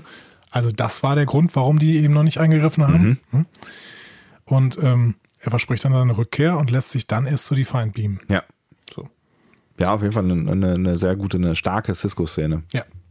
Total Wobei gut. ich ihn die ganze Zeit eigentlich in dieser Folge sehr stark finde und auch äh, auch mal wieder Avery Brooks da hervorheben möchte, über den man ja immer mal wieder äh, gelästert hat hier, so, ne, der, der spielt das schon einfach geil. Ich finde es Hammer. Ja. Ich finde es Hammer und ich finde es auch schön, dass ich jetzt zum ersten Mal wirklich immer wieder auf Englisch sehe, mhm. weil Brooks auch so gut spricht. Der spricht super, also der, also wenn er was kann, dann ist es wirklich jedes Wort, jeden Buchstaben einzeln auszubetonen. Also ne, er, er, er feiert ja quasi die Sätze da so runter irgendwie. Ja. Das, das macht er ganz, schon ganz gut. Toll. Ja. Und ähm, auf äh, der Defiant trifft er dann den anderen großartigen Darsteller, nämlich Andrew Robinson, mhm. nämlich Garak, ja. der dann da äh, rumsteht und äh, sagt, hä, Garak, hallo? Ähm, der will sich dann ebenfalls der Crew of the Defiant anschließen. Warum auch nicht? Er hat ja keine Perspektive. Hm? Nö, richtig, genau. Also wenn die Cardassianer zurückkommen äh, auf DS9, ist er der Letzte, der da sein sollte, vermutlich. genau. Ja. Also wenn Guldukat äh, da hinkommt, ja. ist vorbei. Richtig. So. Hat Cisco jetzt auch nichts gegen. genau. Er. Ja? Und ähm, die Defiant und ähm, Martoks Schiff ähm, entfliehen dann getarnt. Mhm. Ähm, und Währenddessen zerstören Odo und Kira die Computer auf der Ops mit dem von Cisco vorbereiteten Programm. Ja, jetzt wissen wir, wozu das gut ist, ne? was wir da irgendwie vor 15 Minuten irgendwie schon mal mitbekommen haben, dass Cisco da irgendwas gebastelt hat. Das war also quasi ein Selbstzerstörungsprogramm. Die Zerstörung der Computer, ja. Rom arbeitet zur Tarnung wieder in Quarks Bar. Mhm. Back to uh, good. Genau, Quark ähm, ähm, ja, protestiert am Anfang so ein bisschen. Ja. Aber als Rom dann sagt, dass er quasi ein Spion der Föderation ist, macht sich Quark nur noch drüber lustig und sagt, na gut, dann komm, ja. ist mir scheißegal. Scheiß drauf, ja. Genau. Und äh, dann geht äh, Rom auf, in den Hinterraum und trifft dann auch auf Jake. Mhm. Der ist nämlich ohne Ciscos Wissen auf DS9 als Reporter zurückgeblieben. Ja, der hängt da rum und sagt, es ist wichtig für mich, hier nah dran zu sein am Krieg, um darüber Bericht zu erstatten. So richtig überzeugt ist aber Jake davon nicht. Ne? Nee, er wirkt so ein bisschen niedergeschlagen irgendwie. Ja. Vielleicht auch ein bisschen verängstigt an der Stelle. Ne? Ja, also wahrscheinlich. Ja, vielleicht ist er sich noch nicht so ganz so sicher, ob die, die äh, Entscheidung, die er getroffen hat, dann auch wirklich die richtige ist. Genau. Und jetzt sehen wir hier, es ist wirklich passiert. Ne? Odo, Kira und Quark begrüßen dann Dukat und Veyun auf der Promenade. Ja, und relativ, also ne, feierlich wäre ein großes Wort, aber sie machen das mit so einer einladenden Geste mehr oder weniger. Ja, müssen sie auch. Ne? Ja. So. Ähm, und äh, na klar, Ducat benimmt sich nicht so ganz gut. Ne? Mhm. Dann werden Ducat und Veyun mitgenommen. Dann muss man auf Damar achten, der sich im Hintergrund dann so lächelnd seinen, seinen Leuten zu ähm, widmet. Habe ich nicht, habe ich nicht darauf geachtet. Der ist total, der ist total glücklich. Tatsächlich, ja. ja. Das ist eine witzige Szene für ihn. Ich fand es immer ganz schön, dass, dass man Wayun dann irgendwie nochmal zeigt äh, und den Respekt vor den Gründern, äh, ne, also vor Odo quasi, ne? Also das sieht man nochmal irgendwie, wer das Sagen eigentlich in diesem ganzen Laden hat. Das so, nutzt ne? man erst später, ne? Dass man mhm. Odo wirklich immer da vorschiebt und dann sagt quasi, ah, ihr könnt das nicht angreifen, wir haben ja Odo. Ja, ja, genau. Ja, ja. Aber in dem Moment ist halt irgendwie klar, äh, nochmal noch mal klar, dass, dass er eine wichtige Person ist und Odo sagt dann halt auch ganz, ganz fix so, äh, ich bin ja kein Gründer, ich bin ja Sicherheitschef der Station, äh, äh, lass mal stecken so. Ja, bei Yunus ist es aber egal, der ja. sagt dann ja trotzdem, danke, dass hier ein Gott unterwegs ist. Ja. ähm, in Ciscos Büro, das Ducata natürlich wieder beziehen möchte mhm. als ähm, Chef der Station, finden sie dann Ciscos Baseball. Und Ducat nimmt den Baseball und weiß sofort Bescheid. Mhm. Das ist ein Zeichen, Cisco wird zurückkommen. Dramaturgisch sehr guter Moment. Ja. ja. Super Moment, denn es erfüllt sich dann auch sofort ähm, in der Szene danach, denn die, die Feind und äh, Martoks Schiff schließen sich einem riesigen Kampfverband aus Föderations- und Klingonenschiffen an. Und zwar einem wirklich riesigen, riesigen, riesigen. Ja, also das ist der größte Kampfverband, den wir in Star Trek, glaube ich, je gesehen haben. Ist das oben links mittig eigentlich die Enterprise gewesen? Also die Enterprise ja, D? Glaube ich nicht. Das ist ein Schiff der Constitution-Klasse halt. Hm. Die sahen alle gleich aus, ne? Ja. So. So. Jetzt haben wir hier ähm, also eine Action-Episode, die für mich ganz, ganz großartig funktioniert hat. Wie gesagt, es muss nicht unbedingt jetzt eine Lieblingsfolge sein, ne? weil dieser größere Zusammenhang von DS9 für mich schon wichtig ist. Ähm, ja, die, sie, sie steht jetzt nicht so total für sich alleine. Ne? Sie ja. ist eine, eine, eine sehr gute Einführung in, ähm, in, in das, was da jetzt hinterher noch kommt, aber sie ist eigentlich keine Folge, die jetzt vom Konzept her so in die Lieblingsfolgen reinpasst, weil sie eigentlich nicht für sich alleine steht. Diese sieben Folgen am Stück sind schon ein ganz, ganz großes Highlight vielleicht der gesamten Star Trek-Geschichte, weil die wirklich, wirklich einen richtig guten, ja, eine, eine Kampagne quasi bieten, ne, mhm. ne, die da äh, eben erfüllt werden muss. So. Ja, es ist natürlich auch einfach so ein, so, ein, so ein krasses Fass, was da aufgemacht wird. Also so dieses, wir verlassen die Station ist halt so, somit das, das, das Verrückteste, was du halt in der Serie tun kannst, so zu diesem Zeitpunkt, wo wir einfach jetzt auch schon fünf Staffeln auf der Station irgendwie gelebt haben mit, mit allen Charakteren, so. Ähm, das ist so ein bisschen so wie jemanden sterben lassen im Prinzip, ne? So dieses Gefühl von, wir verlassen jetzt einen Ort, wo wir wo wir, wo, wo wir eigentlich zu Hause sind und wo diese Serie zu Hause ist. Klar. Stell dir mal vor, in TNG wäre die Enterprise verlassen worden. Die ja. Crew wäre irgendwie auf Runabouts rundherum am Weg. Krass, ja, auf jeden Fall. Ich meine, das waren immer schon die, die Szenen, von denen es ja nicht wirklich viele gibt, aber wenn die Untertassensektion sich von der Obertassensektion teilt und man irgendwie denkt, okay, hoffentlich wird das alles gut gehen. Und ich erinnere mich noch an meinen physischen Schmerz, als dann in Star Trek 7 die Idee kaputt geht. Also das ist, das ist so das Schlimmste, was du, was du, was du einem Fan antun kannst. Ich bin immer noch sauer. ja, es, es, ne, es ist schon, das ist schon, das geht so ein bisschen in die Richtung. Ich meine, du hast hier die Hoffnung und die wird ja auch relativ schnell aufgelöst. Also der, der Abstand zwischen äh, wir verlassen die Station und wir sehen die Flotte, die zurückkehrt, ist ja nicht so groß. Ne? Also du hast relativ schnell das Gefühl, da gibt es noch einen größeren Plan und ich meine, Cisco sagt in seiner Rede ja auch, wir kommen zurück und ne, du hast schon ja. das Gefühl, es wird wieder was, was äh, es, es, wird am Ende wahrscheinlich wieder irgendwann alles gut werden, so, aber es ist schon ähm, erstmal so ein Moment, wo du denkst, so, ah, krass. Es geht auch nicht so schnell und äh, wenn, wenn ich mehr dran denke, wie die Leute das früher geguckt haben müssen, ne? also diese Episode, das muss ich jetzt mal kurz selber nachschauen, ähm, wann lief denn diese Episode? Ähm, hm, Moment. So, diese Episode lief in, äh, in den USA am 14. Juni 97. Mhm. Und die nächste am 29. September. Krass. Okay, so, ne? ja. Das heißt, du hast jetzt drei Monate in völligem Ungewissen, was mit dieser Station ist. Ja. Und diese drei Monate sind es ja auch in der Serie. Ne? In der Serie wird dann gesagt, eben ähm, drei Monate sind vergangen, mhm. bis, die nächst, bis die nächste Folge läuft. Und da wird ja auch noch nicht zurückerobert. Das heißt, wir haben wirklich hier ähm, eine gewisse Zeit, in der der Zuschauer im Ungewissen ist, was denn jetzt mit DS9 passiert. Gibt es eigentlich einen anderen Vorspann dann in der nächsten Episode? Nee. Glaube ich nicht. Weil das ja dann quasi Terror Gnor ist. Gab es nicht mal irgendwann so einen Terror Gnor Vorspann? Oder habe ich das, habe ich das geträumt? Hm. Ich glaube, das hast du geträumt. Ich glaube, das hast du wirklich geträumt. Mhm, mhm. Ja, kann gut sein. Ja. Ja, vielleicht. Oder eine Spiegelfolge. Aber das musst du dir erstmal, du musst dich das erstmal trauen. Da musst du schon so etabliert sein oder eben Voyager im Hintergrund haben, die richtig gut läuft, dass du sagst, okay, ähm, wir lassen die Zuschauer jetzt mal drei Monate mit dem Gefühl allein, dass DS9 nicht mehr von uns besetzt ist. Ja. Ja, vor allen Dingen halt dann auch, also ich meine, klar, auf der einen Seite willst du natürlich wissen, und das, du hast schon recht, es ist ja schon noch ein Stück weit ein kleiner Cliffhanger mit, mit der Flotte. Ich fand, ich fand ihn jetzt halt, ich fand ihn jetzt halt nicht so total cliffhangerig krass. Und natürlich willst du wissen, wie es weitergeht, aber das wolltest du auch schon wissen, bevor du die Flotte gesehen hast. Das wolltest du eigentlich seit dem Zeitpunkt wissen, seitdem Cisco losgeflogen ist, so, ne? Also, deswegen war es jetzt für mich nicht, was für nochmal so eine, so eine Steigerung, so eine kleine Steigerung von wegen, okay, wir haben jetzt so ein bisschen die Hoffnung, da passiert jetzt irgendwie noch was.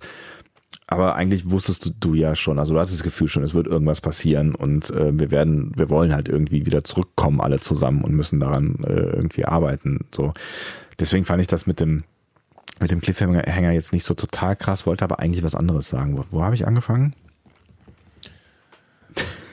ähm, der Vorspann, der Rock Noir. Kaffee. Kaffee. Kaffee. Kaffee. Kaffee.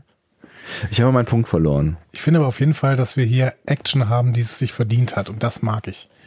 Also ich, ich habe kein Problem grundsätzlich mit Action, aber ich habe ein Problem mit Action. Ich, ich weiß nicht, ob ich das hier schon mal angebracht habe oder an anderer Stelle. Ähm, das absolute Negativbeispiel war für mich letztes Jahr der Film King Arthur, Legend of the Sword. Nicht gesehen. So. Muss man auch nicht. Total mhm. schlecht. Ne? So. Ähm, aber der Film beginnt mit einer riesigen Schlacht. Mhm. So einer epischen, riesigen Schlacht. Und du hast keine Ahnung, auf welcher Seite du überhaupt sein möchtest. Ja, und dann wird es doch halt total schnell mega öde, oder? Es ist super öde. Ich bin da schon, ich hatte schon bei dieser ersten Schlacht die Tendenz einzuschlafen, weil ich überhaupt nicht wusste, was da passiert. Also erstmal war es auch schlecht gemacht. Mhm. So. Aber es war vor allen Dingen deswegen schlecht, weil du, weil du keine Ahnung hattest, wer in dieser Schlacht diese Guten waren. Mhm. So. Ja, ich. Und, und was die Motivation der Schlacht ist. Und du wusstest einfach gar nichts. Und das, das finde ich super ätzend. Das macht Discovery ja schon ganz gut. Du weißt meistens so, zu wem du halten sollst. Du weißt, was gerade passiert, weil es gut gefilmt ist und sowas. Ja, ja. Mm, aber ich möchte noch gern noch ein bisschen mehr Investment in die Figuren haben, damit ich wirklich mit denen mitfieber. Ne? Damit ich auch denke, ja, klar wäre es doof, wenn diese Hauptfiguren jetzt sterben, aber im Prinzip, die meisten Brückenoffiziere sind mir völlig egal. So. Ja, ja, ich, ich, na, klar, ich weiß, ich weiß genau, was du meinst. Ich überlege jetzt nur gerade, ähm, ich muss jetzt gerade bei der bei der Schlachtszene an Herr der Ringe denken und an den zweiten Teil, wo es ja auch so eine endlos lange Schlachtszene so im, im letzten. Ja, aber die ist super. Viertel. Helms, Helms Klamm ist für mich der der Inbegriff einer guten Schlacht. Ja, wobei ich ich mag die auch. Ähm, ich bin ja eh ein großer Fan der Filme, weil ich finde, dass sie, auch wenn sie vieles anders machen als das Buch, ähm, zumindest spätestens Teil 2 und Teil 3, ähm, dass, dass sie dieses Gefühl atmen, dieses, glaube ich, was Tolkien auch erzeugen wollte. Aber ich fand es irgendwann tatsächlich so ein bisschen too much und ich frage mich gerade, warum. Also ich, irgendwann war ich, also ich fand, ich glaube, ich fand die Länge einfach, ich fand es einfach zu lang. Ja, die ist super lang. Ja. Aber ich finde, das Herr der Ringe macht's gut, dass du eben die ganze Zeit das Gefühl hast, okay, hier stehen meine Helden auf dem Spiel, die eingeführt worden sind ja, und in die ja, ich ein gewisses Investment hat. Das macht sonst noch Game of Thrones mhm. und bei in vielen Filmen habe ich das Gefühl eben nicht. Ja. Vielleicht haben die Filme auch nicht die Zeit dafür, aber ähm, man muss ja. mir ein gewisses, man muss ganz viel in Personen investieren, ganz viel in Charaktere investieren, damit Kampfszenen, damit Schlachtszenen, damit Action-Szenen gut funktionieren, meiner ja, Meinung nach. Ich finde halt auch gerade bei Star Trek, also ich finde gerade bei Star Trek ist es wichtig, auch dass du, dass du eben schon gesagt hast, ne, dass du halt irgendwie vorher sowas wie Verhandlungen, sowas wie Politik siehst, sowas wie, wie sich ein Konflikt verschärft und äh, dass du, dass du quasi so diese, diese Vorgeschichte irgendwie mit hast, damit ne, der, der, der Krieg dann halt irgendwie auch als einziger Ausweg gezeigt wird. Ich finde das halt für Star Trek auch total wichtig, dass es halt nicht irgendwie eine stumpfe Rumballerei gibt, von der du nicht genau weißt, warum das jetzt eigentlich stattfindet oder dich hinterher fragst, äh, ob das überhaupt nötig gewesen ist. Ähm, was ich mich ja selbst bei der Folge hab fragen wollen, so, ne, aber ähm, die erzählt halt schon relativ gut und baut relativ gut auf, ähm, warum das jetzt nötig ist und man hat es halt versucht vorher. Also das ist ja auch nicht, das ist ja, der Konflikt ist ja nicht in der Folge entstanden. So, das ist ja ein Konflikt, der sich ja über Folgen äh, schon aufbaut. Ne? Ja, total. Ja. Und das macht das dann am Ende irgendwie auch so ein bisschen, so ein bisschen nachvollziehbarer, dass das dann halt am Ende passiert. Auch wenn ich halt kein, kein Freund am Ende bin von, von Kriegshandlungen und so. Aber in dem Moment, ähm, ja, äh, sehe ich ein, dass, dass, dass, dass es wenig andere Möglichkeiten gab. So. Und der Move, den, den Cisco macht, das habe ich ja eben schon mal äh, angedeutet, ne? der Move ist ja auch einfach ein Geschickter, der, der noch mehr Blutvergießen ähm, verhindert. Ne? Er, er, er, ist ja, er ist ja Stratege in dem Moment, ne? Also der nicht Angriffspakt mit Bayer, die Übergabe der, der Station äh, an die Cardassianer, an das Dominion, das sind ja alles Moves, die erstmal quasi Leben retten, so, ne? Ja, total. Im mhm. Endeffekt sind gar nicht so viele Leute gestorben wahrscheinlich. Ja, ja wobei äh, dann irgendwie Bayun irgendwie davon spricht, dass, dass 50 äh, kardassianische Schiffe oder sowas draufgegangen sind. Das also auf, der, auf derer Seite, auf deren Seite scheinen die Verluste schon ein bisschen höher gewesen zu sein. Ja, stimmt. Punkt. Ja, aber ich gebe dir recht. Also ich hätte jetzt fast gesagt, es waren nur Gemma da, die sind extra dafür gezüchtet worden, aber es ist schon schwierig. Wir, ja, dann können wir über, über die Bedeutung von Leben können wir an die Data-Folge genau. anschließen. Ich habe mein Wasser gefunden. Verzeihung. Ich bin wieder da. Ähm, aber ich, äh, ich, gebe, ich gebe dir zu, das ist tatsächlich eine, eine Folge, die, ähm, die. Kannst du vielleicht diesen, dieses Geräusch hier? Zu machen? Stört sich das? Kaum. Ich, ich, fieses Geräusch? Aua. Ich kann einen Schluck trinken jetzt, wo ich schon mal Trink hier einen Schluck. Ja. Ich meine, wir sind, wir sind, glaube ich, eh kurz, kurz äh, vor Schluss, ne? Ja, dann lohnt es ja noch zu trinken. ah. Ich kann äh, mich. Ich glaub, Zuhörer mögen das total gerne. Ja, so, so Schmatz, Schmatzgeräusche und sowas. Ich entschuldige mich in aller, aller Form, ich mache das nie wieder. ähm, höchstens mit Kaffee. Oh, Kaffee. Kaffee. Wir gehen jetzt Kaffee trinken und äh, ich schließe, schließe mit dem, mit dem Fazit, dass ich mich dir und deiner Argumentation da tatsächlich ganz gerne anschließe. Auch wenn ich nicht der aller, allergrößte Fan bin von Actionfolgen, in, in, in, gerade in Star Trek so, ähm, ist das eine, die es einfach tatsächlich gut macht, gut einführt. Und auch wenn ich die Action-Sequenzen an sich jetzt gar nicht mal so fürchterlich spektakulär finde, ne? Aber sie funktionieren am Ende. Sie ja. funktionieren ganz gut. Ähm, und was, was für mich wirklich der, der, viel spannendere Teil ist, ist der Teil, wie es aufgebaut wird und ähm, wie, wie taktisch dann Cisco am Ende vorgeht. Und natürlich dann halt äh, die Taktik beinhaltet, äh, Deep Space Nine aufzugeben, das ist halt einfach geil. So und ähm, ich habe, ich habe, glaube ich, ähnliche Szenen gefeiert, äh, wie du das getan hast. Also diese ganzen Preparing for War Szenen, so dieses düstere. Ne, es stimmt ja auch eigentlich am Ende gar nicht so so ähm, generell, dass ich nichts mit, mit Action anfangen kann im Sci-Fi. Ne? Also wenn ich an Battlestar denke, das, das, das mhm. funktioniert halt alles super, super gut, finde ich. Ne? Also da sind, sind die Kriegsszenen auch irgendwie echt alle sehr spannend, aber auch da glaube ich, das ist nochmal so ein bisschen was, so ein bisschen was anderes, äh, geht aber in die gleiche Richtung. Liegt es daran, wenn, wenn da halt irgendwie Adama alleine äh, rausfliegt oder was auch immer, dann, ich finde, das, das hat immer so ein Gefühl von Lost in, im Weltraum und du hast immer das Gefühl, da kann jeden Moment alles passieren und äh, weil die ja auch immer in der Unterzahl so gefühlt sind und immer, immer gegen so eine Übermacht kämpfen, ja, dass sie halt auch immer Taktik anwenden müssen. Also ich ja, finde, genau. wenn, ne, wenn, immer dann, wenn Taktik im Spiel ist und das eigentlich die größere Rolle als ein blödes, dumpfes draufgehaue ist, äh, spielt, fehlte da irgendwo, ähm, finde ich Action gut. Finde ich, dass äh, eine Action gut funktioniert. Und vor allen Dingen soll vorher eben gut verhandelt worden sein. Und es soll eben gezeigt worden sein, dass die ähm, alles versucht haben, um eben einen Kampf, einem Kampf aus dem Weg zu gehen. Ja. Das ist, äh, finde ich ja, ne, wie ich eben schon gesagt habe, insbesondere für Star Trek äh, finde ich total wichtig. Ja. Und na, hast du eben auch schon gesagt, dass, damit können wir dann vielleicht als Fazit äh, im Zweifel auch schließen, kann sich die äh, Discovery noch, noch ein Stückchen von abschneiden. Genau. Ähm, mein lieber Sebastian, wir haben ein Problem. Ich sehe, was du meinst und ich habe es nicht kommen sehen. Was machen wir nächste Woche? wir haben uns auf keine Folge geeinigt. Wie konnte das denn passieren? Ich weiß auch nicht. Wer ist denn dran? Ich, ne? Nee. Doch. Du, du, du. Ich bin dran. Doch, doch. Ähm, wir können natürlich auch mal einen Gast draufholen, aber das kriegen wir jetzt wahrscheinlich nicht kurz hier on air geregelt. Ja, es ist vielleicht, es ist vielleicht ein bisschen spontan. Ich muss mal gerade kurz in mich gehen und überlegen, welche Folgen ich denn noch gucken wollte unbedingt. Ähm, unterdessen. Unterdessen? Unterdessen? Unterdessen. Unterdessen. Du ähm, könntest währenddessen sagen, wenn du möchtest. Ja. Ich freue mich ja auch auf die ähm, so, Star Trek Shorts. Ich, ich, ich, so, ich dachte, du wolltest, äh, du wolltest noch. Äh ich wollte nur noch mal äh, Themen der letzten Newsfolge aufnehmen, um die Zeit zu überbrücken, in der du gerade noch eine Folge sagst. so. Okay, alles klar. Ich freue mich auf die Star Trek Shorts. Vor allen Dingen auf die Geschichte von Tilly. Ähm, das könnte natürlich auch so ein bisschen dazu zu ähm, beitragen, dass es halt nochmal ein bisschen mehr Tiefe bekommt. Ich meine, natürlich geht es jetzt da um, um die Leute, die wir eh schon so ein bisschen kennengelernt haben, eine Saru Tilly, ich meine, die, die haben wir schon, aber äh, ich freue mich schon auch darauf, über die noch ein bisschen mehr zu erfahren am ja, Ende. Klar. Ne? Klar. Also das, das, wird, das wird hoffentlich gut. Aber du wolltest mich jetzt gar nicht unterbrechen, du wolltest weitersuchen. Ach so, ja, ich habe vielleicht schon gefunden. Ich weiß noch nicht genau. Die, die Folge schließt jetzt nicht hundertprozentig an irgendwas an, was wir jetzt gemacht haben, aber das hat die Action-Folge ja eigentlich auch nicht getan. Ähm, wir, haben, wir haben in der vorletzten Folge, glaube ich, ich weiß gar nicht mehr in welchem Zusammenhang, ähm, über eine Folge von äh, Star Trek Next Generation, so heißt diese Serie, ja. äh, geredet. Danke. äh, und über die äh, resikanische Flöte von äh, Picard. Und das war auch vor drei Folgen schon oder vor vier ich Folgen. Ich weiß gar nicht mehr in welchem Zusammenhang. Resikanische Flöte. Ist eigentlich auch egal. Auf jeden Fall sind, bin, bin ich da, haben wir da über die, die Folge Das zweite Leben gesprochen, in äh, der ähm, Picard quasi ein alternatives Leben durchlebt und ähm, ihm das halt vorkommt wie ein ganzes Leben.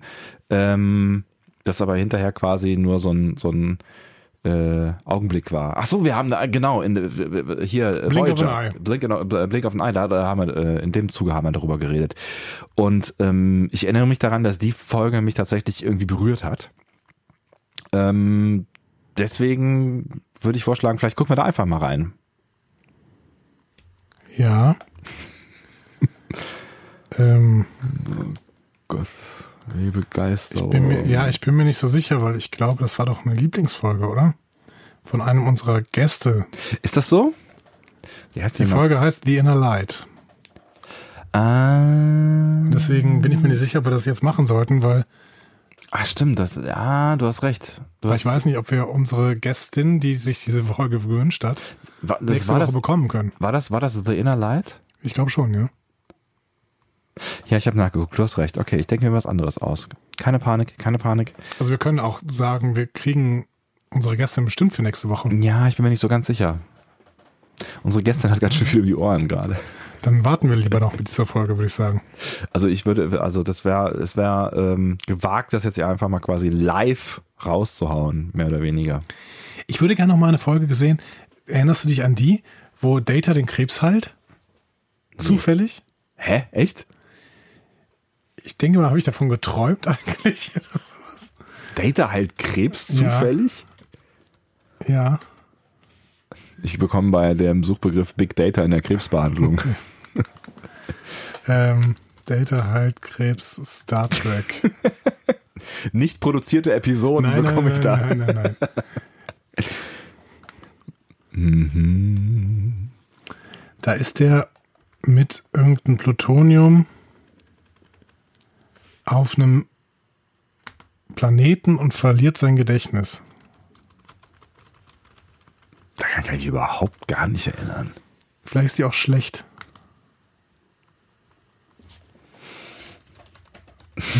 Und man hörte sie nur noch tippen. Wir haben aufgegeben. Ab jetzt werdet ihr 20 Minuten tippen hören. Ah. Ähm, ja, ich hätte im Zweifel sonst auch noch äh, eine DS9-Folge, über die wir ja auch das ein oder andere Mal schon mal gesprochen haben, aber wir hatten ja gerade erst DS9, ne? Oder wir machen mal eine Enterprise-Folge. Uh, aber da spontane gute. Hast du da irgendwas im Kopf? Uh. Hm. Oh, das finde ich, finde ich gerade. Wir können auch random irgendeine auswählen.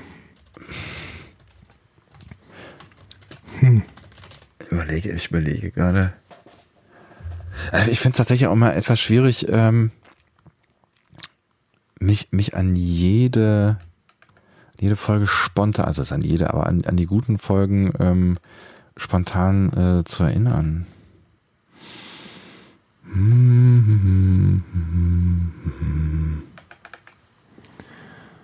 Hm. Ja, hätten wir jetzt was. was ist okay, was? okay, pass mal auf. Wir gehen jetzt mal. Ich erinnere mich nicht an diese Folge. Ich habe gerade nur gelesen, dass die hoch bewertet wird. Wir gehen jetzt mal. Ins, wir gehen jetzt voll ins Blaue. Ernsthaft? Wir gehen jetzt voll ins Blaue und machen die Folge Azati Prime. Asati Prime, dritte Staffel Enterprise, 18. Folge. Okay.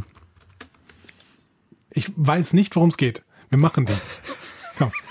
Ich kann mich wirklich nicht mehr dran erinnern. Aber ich habe gerade gesehen, dass die, dass die hoch bewertet wird. Wir machen diese Folge. Nennen wir sie deine Lieblingsfolge? Das gucken wir dann. okay. Also wir geloben Besserung für die, für die nächsten Hausaufgaben. Warum haben wir eigentlich nicht drüber nachgedacht? Ich weiß auch nicht. Ich meine, es gibt noch eine Million Folgen, die, die ich, die ich gerne der sehen, aber ich habe ich. Ja, ich, es gibt auch Zettel und sowas, ich aber ein paar DS9-Folgen und sowas auf dem Schirm. Aber ich wollte ja sowieso mal irgendwann eine Enterprise-Folge machen und darauf habe ich mich einfach nicht gut vorbereitet. Aber wir machen die Folge Asati Prime. Das nächste Mal nehme ich meinen Zettel mit. So. Asati Prime. Star Trek Enterprise. Episode 18, Staffel 3. Genau. Surprise.